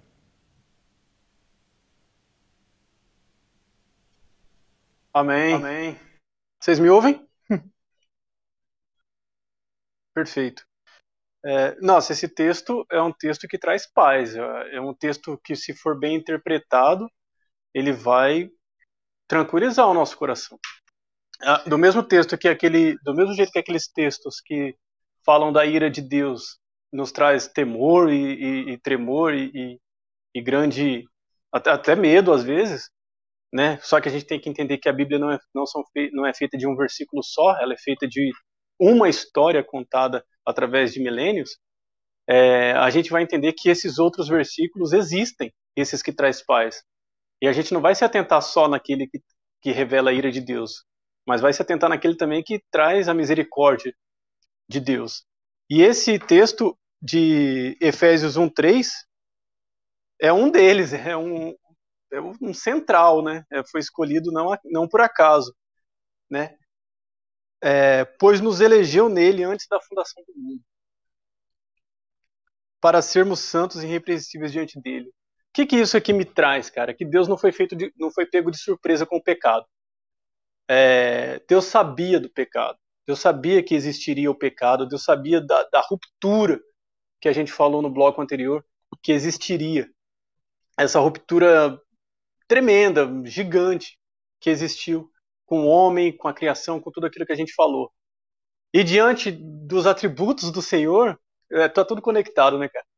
Diante dos próprios atributos dele mesmo, ele já resolveu esse problema, porque em Apocalipse 13, Apocalipse 13, 8, vai trazer isso para a gente, quando ele fala: E todos os que habitam sobre a terra adorarão esses cujos nomes não estão escritos no livro da vida do Cordeiro que foi morto desde antes da fundação do mundo.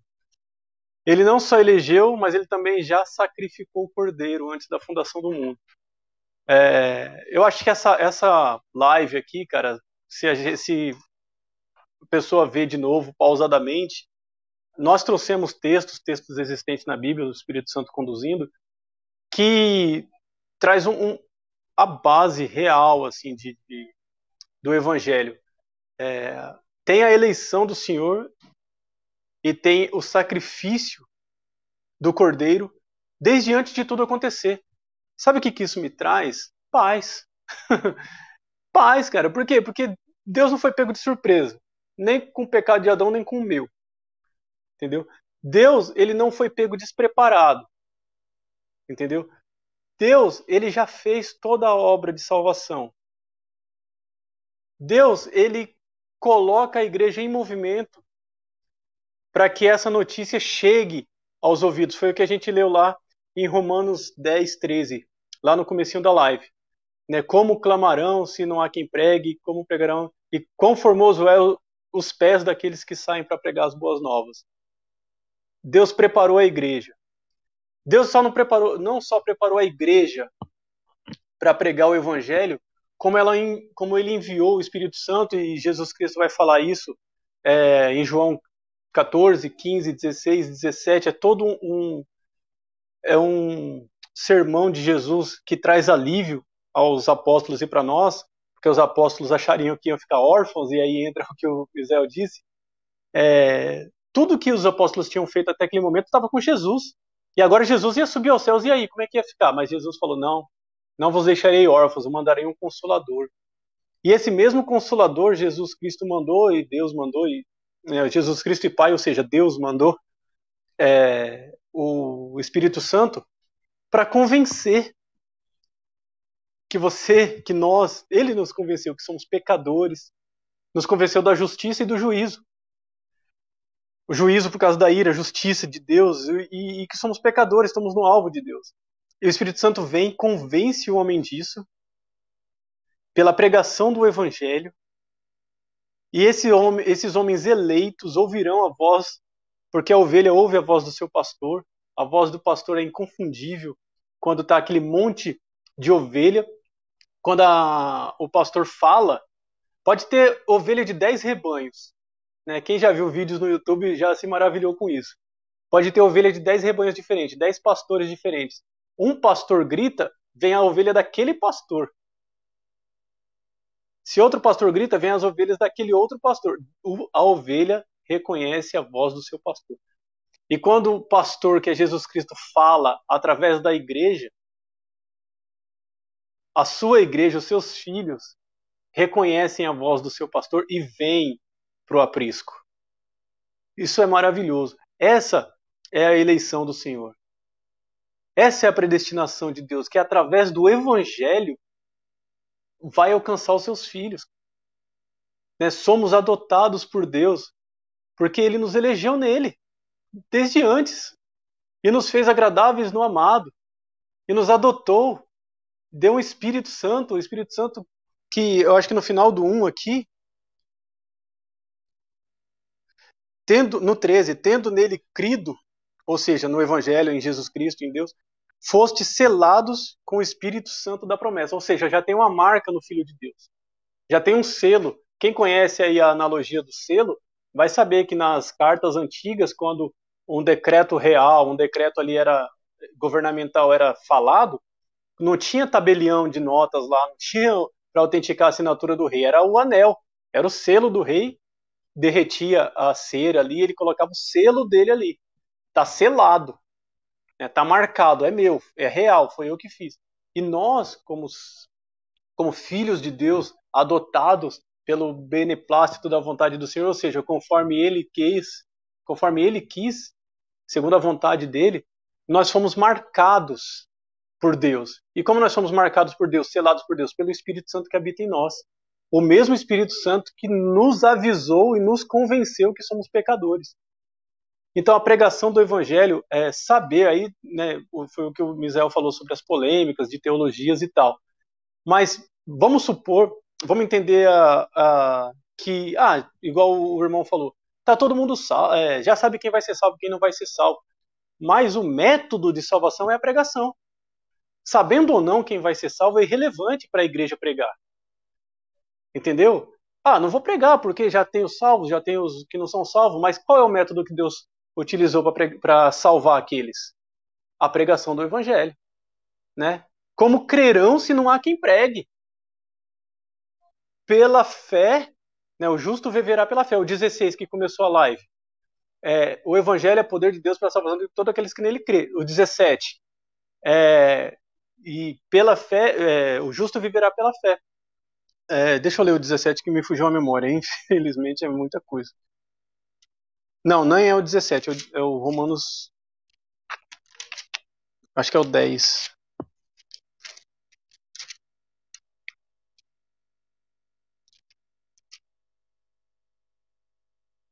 Infelizmente me fugiu a mente. Mas fala é, pela palavra. Né? A fé vem pelo ouvir. É o 17 mesmo. A, palavra, a fé vem pelo ouvir e ouvir pela palavra de Deus. Não, não é o 17, é o.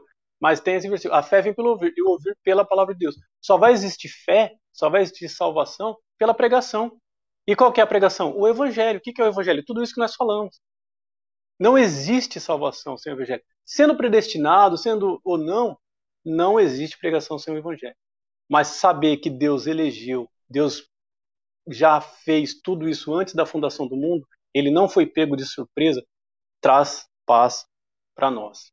Traz, traz paz para o nosso coração. coração. Amém. Amém, do perfeito. Vamos continuando aqui. Vitor, você tem um comentário, Vitor? É, um pouco a respeito só disso que o, que o Eduardo acabou de dizer, né? Que eu, eu li antes dele falar e agora com isso que ele disse deu para mim encaixar um pouco mais é, quando a gente diz que o predestino é cumprir um propósito de Deus aqui na terra. Não é o lugar para onde eu vou ir, mas sim o lugar da onde eu vim. Né? Nós voltamos para o céu. Nós, nós nascemos lá, antes mesmo da fundação. Então é, é, algo que aconteceu já.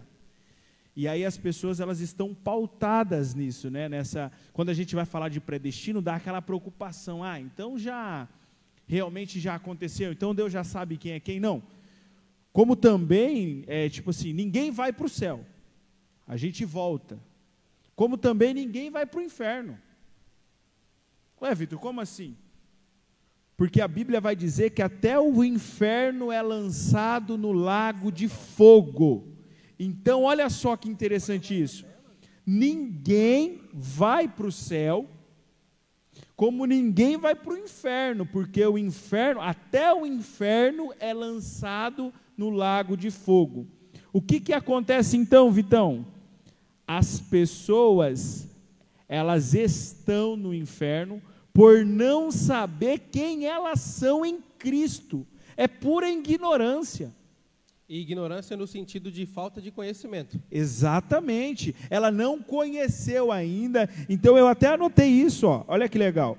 Como também ninguém vai para o inferno, porque o inferno também não é um destino. O inferno é o lugar que todo ser humano vive na ignorância do seu destino. Nós não estamos aqui para falar quem vai ou quem não vai, mas sim para revelar quem é. Quando nós estamos nessa live aqui, pessoal que está nos ouvindo, falando de um pré-destino daquilo que Deus fez, nós não estamos aqui querendo dizer para você que você é salvo ou você não é. Mas nós estamos aqui revelando quem é, aquele que entendeu, aquele que quer viver o propósito, aquilo que o Eduardo acabou de dizer, o evangelho ele vai ser pregado, meu irmão. Não importa, você vai ser ministrado pelo Espírito Santo. Porque a Bíblia vai dizer que nós estávamos espiritualmente mortos e fomos ressuscitados em Cristo. É. Porque a igreja, ela não conhece, olha só que interessante, a igreja ela não conhece o que ela já tem, que é o filho. E também não sabe quem ela já é, que ela é o corpo. Nós somos o corpo de Cristo. E aí eu não sabendo quem eu sou, eu não conhecendo, né, quem eu sou e sabendo aquilo que já aconteceu, por esse motivo nós estamos preocupados em ir para o céu. Nós ficamos preocupados quando nós estamos dizendo dessa predestinação, é exatamente isso. Se eu entendi agora que eu faço parte do corpo de Cristo, e gente, isso não é, não, olha só, quando nós tratamos isso, eu não estou deixando mais a sua vida mais fácil. Não, se você entender exatamente isso que está sendo ministrado a respeito da predestinação, isso te, te traz mais trabalho, porque a ideia de ser salvo traz à minha mente que eu preciso de uma manutenção dessa salvação. Se você já é filho, você vai sinalizar coisas de filho. Você não vai viver na rebeldia, você não vai viver no pecado, você não vai viver na desobediência. Não, se você realmente é filho, como nós estamos dizendo aqui, você vai manifestar o reino, você vai manifestar as coisas de filho de Deus. Por isso que nós falamos, as pessoas não são, elas estão. Então chega um momento que você está vivendo na desobediência por conta de uma ignorância sua daquilo que Cristo fez por você, que foi dito lá atrás, e você ainda não entendeu, e aí você vive na ignorância. Como a, nós que estávamos aqui, a gente já viveu. Eu contei ontem no, no, no, no discipulado algo que aconteceu comigo, e aí eu vou falar para vocês esse negócio do predestino para finalizar, para a gente encaminhar para o fim. O pastor Misael também tem algo interessante para dizer, mas eu acho que isso eu não posso deixar passar batido. Por que, que eu não estou preocupado em ir para o céu ou ir para o inferno? Por que, que a igreja, a igreja ela não vai para o céu? A igreja, a igreja em si ela vai para o inferno. Nossa, Vitor, como que você está falando isso? A Bíblia vai dizer assim que as portas do inferno não prevalecerão contra a igreja. Sabe o que está querendo dizer para mim, para vocês que estão nos assistindo? Que você pode entrar e sair de lá o tempo todo. Mas por que, que nós entramos e saímos de lá? Para tirar essas pessoas que estão na ignorância e trazer para a maravilhosa luz. Olha só como que isso é maravilhoso. Você entendeu que você é filho, que você agora faz parte do corpo de Cristo e você não tem mais crise de salvação. Não, agora você entra lá, a igreja entra dentro do inferno, tira as pessoas de lá e traz para a maravilhosa luz. Por isso que você saber aquilo que Cristo fez em você e por você te traz mais responsabilidade ainda. Te traz mais responsabilidade ainda, porque agora você precisa entrar e sair do inferno o tempo todo para tirar as pessoas dessa maravilhosa, para tirar as pessoas das trevas e trazer para a maravilhosa luz. Então Perfeito. que nós possamos entender isso aí rapidinho antes para me finalizar exatamente esse quesito do predestino. O predestino não é trazer calmaria de você falar, ah, pronto, eu estou salvo. Não, não é isso. E nem também de, ah, eu estou condenado, eu já sou do inferno. Não, predestino é você entender que se você estiver vivendo na ignorância, você precisa encontrar alguém para falar de Jesus para você. Você precisa ser ministrado por esse evangelho que nós estamos falando aqui nessa noite. Sendo ministrado por ele, as coisas vão acontecer, porque nós dissemos isso lá no início, né? Antes mesmo da fundação do mundo, ele já sabia o que iria acontecer. Amém? E para Amém. Amém, amém. Pode falar, Adriano, fica à vontade. Perfeito, Vitor. Uma colocação muito importante aqui para que a gente possa tomar este entendimento. Vamos agora passar, passar a palavra para o pastor Misael. Ele tem mais algumas conclusões, algumas observações a fazer, e aí a gente vai se encaminhar para a oração final. Por favor, pastor Misael. Amém. Então, esse é um, algo muito importante né, nessa questão da eleição, que nós fomos escolhidos por Deus, nós fomos adotados e fomos também redimidos. Então, Deus, Ele nos escolhe resolvendo os problemas das nossas carências, é, ele nos adota, quebrando o espírito de orfandade, e Deus nos redime para ele dívida de ofensa contra Deus. E eu quero apenas aqui abrir um parênteses aqui, no início da nossa live, O, o, Carlos Eduardo ele falou um negócio interessante sobre a respeito dos atributos de Deus. Ele falou os atributos de Deus, ele é algo conclusivos e isso é muito importante a gente saber. Agora relacionado, agora relacionado a, a, ao que nós estamos falando aqui é muito interessante porque Deus ele não quer que a gente procura é, os atributos dele mas que nós re, é, revelemos as virtudes dele. Porque olha o que, que Jesus disse para o apóstolo Pedro. O apóstolo Pedro ele faz uma pergunta para ele: Você me ama, Pedro? Você me ama? Por algumas vezes ele fez essa pergunta, e aí Jesus disse para ele assim: Então, apacenta as minhas ovelhas. Então, amar Jesus é fácil, o difícil é amar Cristo. Porque Cristo é Cristo mais a igreja. É Cristo mais o próximo. Então, na verdade, Deus vem através do evangelho para que a igreja revele as virtudes de Deus. Então, a igreja, ela é gerada no amor de Deus, sua natureza é a graça de Jesus e a sua vocação é o amor. Então, nós fomos de fato criados por Deus, escolhidos por Deus, na verdade, para sermos santos e irrepreensíveis nele em amor. A autoridade da igreja não está na, é, está na qualidade da sua comunhão e não no seu poder e nos seus dons. A igreja, ela que não preza pela comunhão, nunca transformará uma cidade. Amém? Deus Amém. abençoe a todos. Amém. Vitor, Amém. Amém. Gente, é, eu sei que o, o tempo se estendeu, mas eu acabei de lembrar algo muito bacana que enquadra a respeito disso que eu estava falando há uns minutos atrás.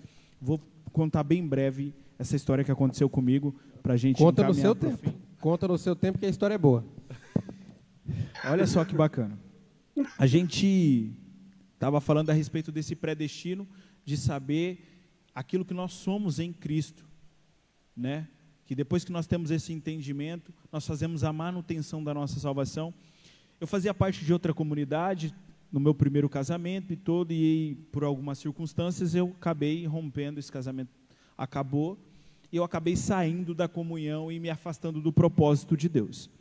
E na mesma semana que eu, que eu me afastei, eu soube que haveria uma festa e coisa e tal, e eu estava lá muito triste, abalado com tudo o que tinha acontecido. Achei que aquele lugar, aquele ambiente seria o melhor lugar de eu estar para mim acabar com o meu luto, né? E aí eu fui a essa festa, soube que um amigo meu conhecido, uma pessoa conhecida estava fazendo. E aí eu cheguei na porta da festa e falei para o menino que estava na portaria, oh, avisa fulano que eu estou aqui e que eu quero entrar e tal. O menino falou que eu podia vir. Aí rapaz nem chegou a tempo de chamar o menino, o menino já estava vindo até a portaria e aí ele apontou para mim e disse assim: O que, que você está fazendo aqui? Ele não vai entrar, não. Aí eu, o que está acontecendo, irmão? Espera aí, fala, como assim? Por que, que não pode entrar já? Esgotou o tanto de pessoas? Ele falou assim: Não, você não. Você não vai entrar aqui, cara. E aí eu fui e questionei ele. Eu falei, não, eu quero que você fale para mim o porquê que eu não vou entrar. Aí ele falou assim, cara, se você está aqui, quem vai falar de Jesus para mim? A única esperança que eu tinha, as pessoas me chamam de neguinho aqui na cidade de Prudente. Neguinho, a única esperança que eu tinha era você, meu parceiro. O que, que você está fazendo aqui, velho? Se você está aqui, se você está aqui, por quê? Com quem? Agora, qual é a minha esperança? Quem vai falar de Jesus para mim, neguinho? Fala para mim. Cara, isso daí estremeceu eu tanto por dentro, que eu falei assim, cara, esse cara nem sabe o que eu passei, velho. Ele nem sabe o que aconteceu na minha vida para eu estar tá nessa situação que eu me encontro hoje, de não, de não querer estar em comunhão, de não querer. Mas espera, vamos olhar para o outro lado. E é daquilo que nós estamos falando hoje. Por algum motivo, alguém vai ser usado pelo Espírito Santo de Deus no momento que você quiser fugir do propósito. Porque você vai. A, algumas pessoas vão questionar, então como é esse negócio aí? Eu não perco a salvação, eu não, eu não vou para o inferno, como é? Ah, eu já estou no céu. Não, irmão. Vai acontecer algo porque o Evangelho de Deus te alcançou e através do Espírito Santo alguém vai te falar: olha, não saia desse lugar. Você está lá. Não adianta você querer fazer coisas que não tem o um nome de Deus, cara. Eu espero que isso que eu estou contando para vocês, testemunho vivo que eu estou contando para vocês, possa se encaixar com aquilo que nós falamos aqui essa noite. Possa trazer o entendimento de uma forma mais simples, porque talvez fica meio complexo para algumas pessoas, né? Ah, eu não entendi muito bem, mas o, o Espírito Santo me trouxe e falou: Vitor, eu vou te lembrar disso, conta isso, testemunha isso para as pessoas. Você chegou naquela festa e o cara falou para você: você não. Porque se você está aqui, quem vai falar de Jesus para mim? Meu Deus. Vitão, e agora? Quem vai falar de Jesus para mim, cara, se você está aqui? E aí, irmão, por isso que nós estamos falando sobre essa eleição. Não tinha para onde eu fugir mais. Se eu estou aqui hoje é porque teve uma força maior, algo que o Espírito Santo de Deus, através da graça, fez. Por isso que nós falamos que a graça é a condição de ser e fazer coisas que naturalmente sem ela eu não faria. Tudo que nós estamos fazendo aqui, família, pessoal que está nos ouvindo, foi uma ação da graça. Amém. Amém. Amém. Passando agora a palavra para o pastor Misael Nogueira, agradecendo a cada um de vocês pela participação, por terem acompanhado esta live até aqui. Muitas pessoas passaram por esta live nesta noite. Agradecemos demais aos comentários, as observações, aos elogios, as orientações, as palavras de afeto, as pessoas que demonstraram saudade.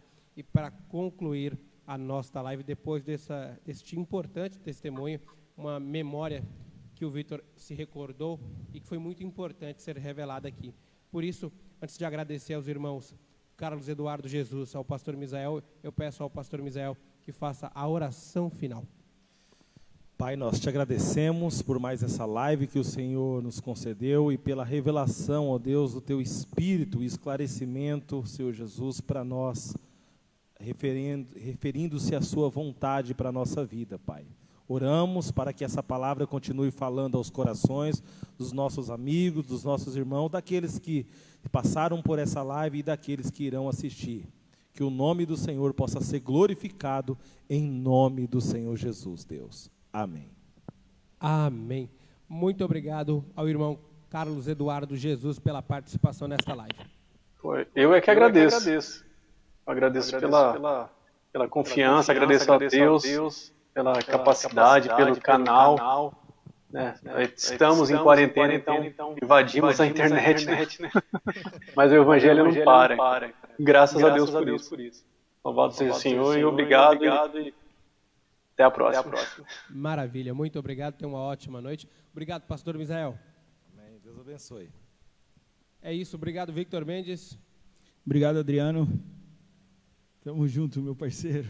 Valeu, muito obrigado a vocês que estiveram conosco até este momento. Boa noite e Deus os abençoe. Amém. Amém. Amém.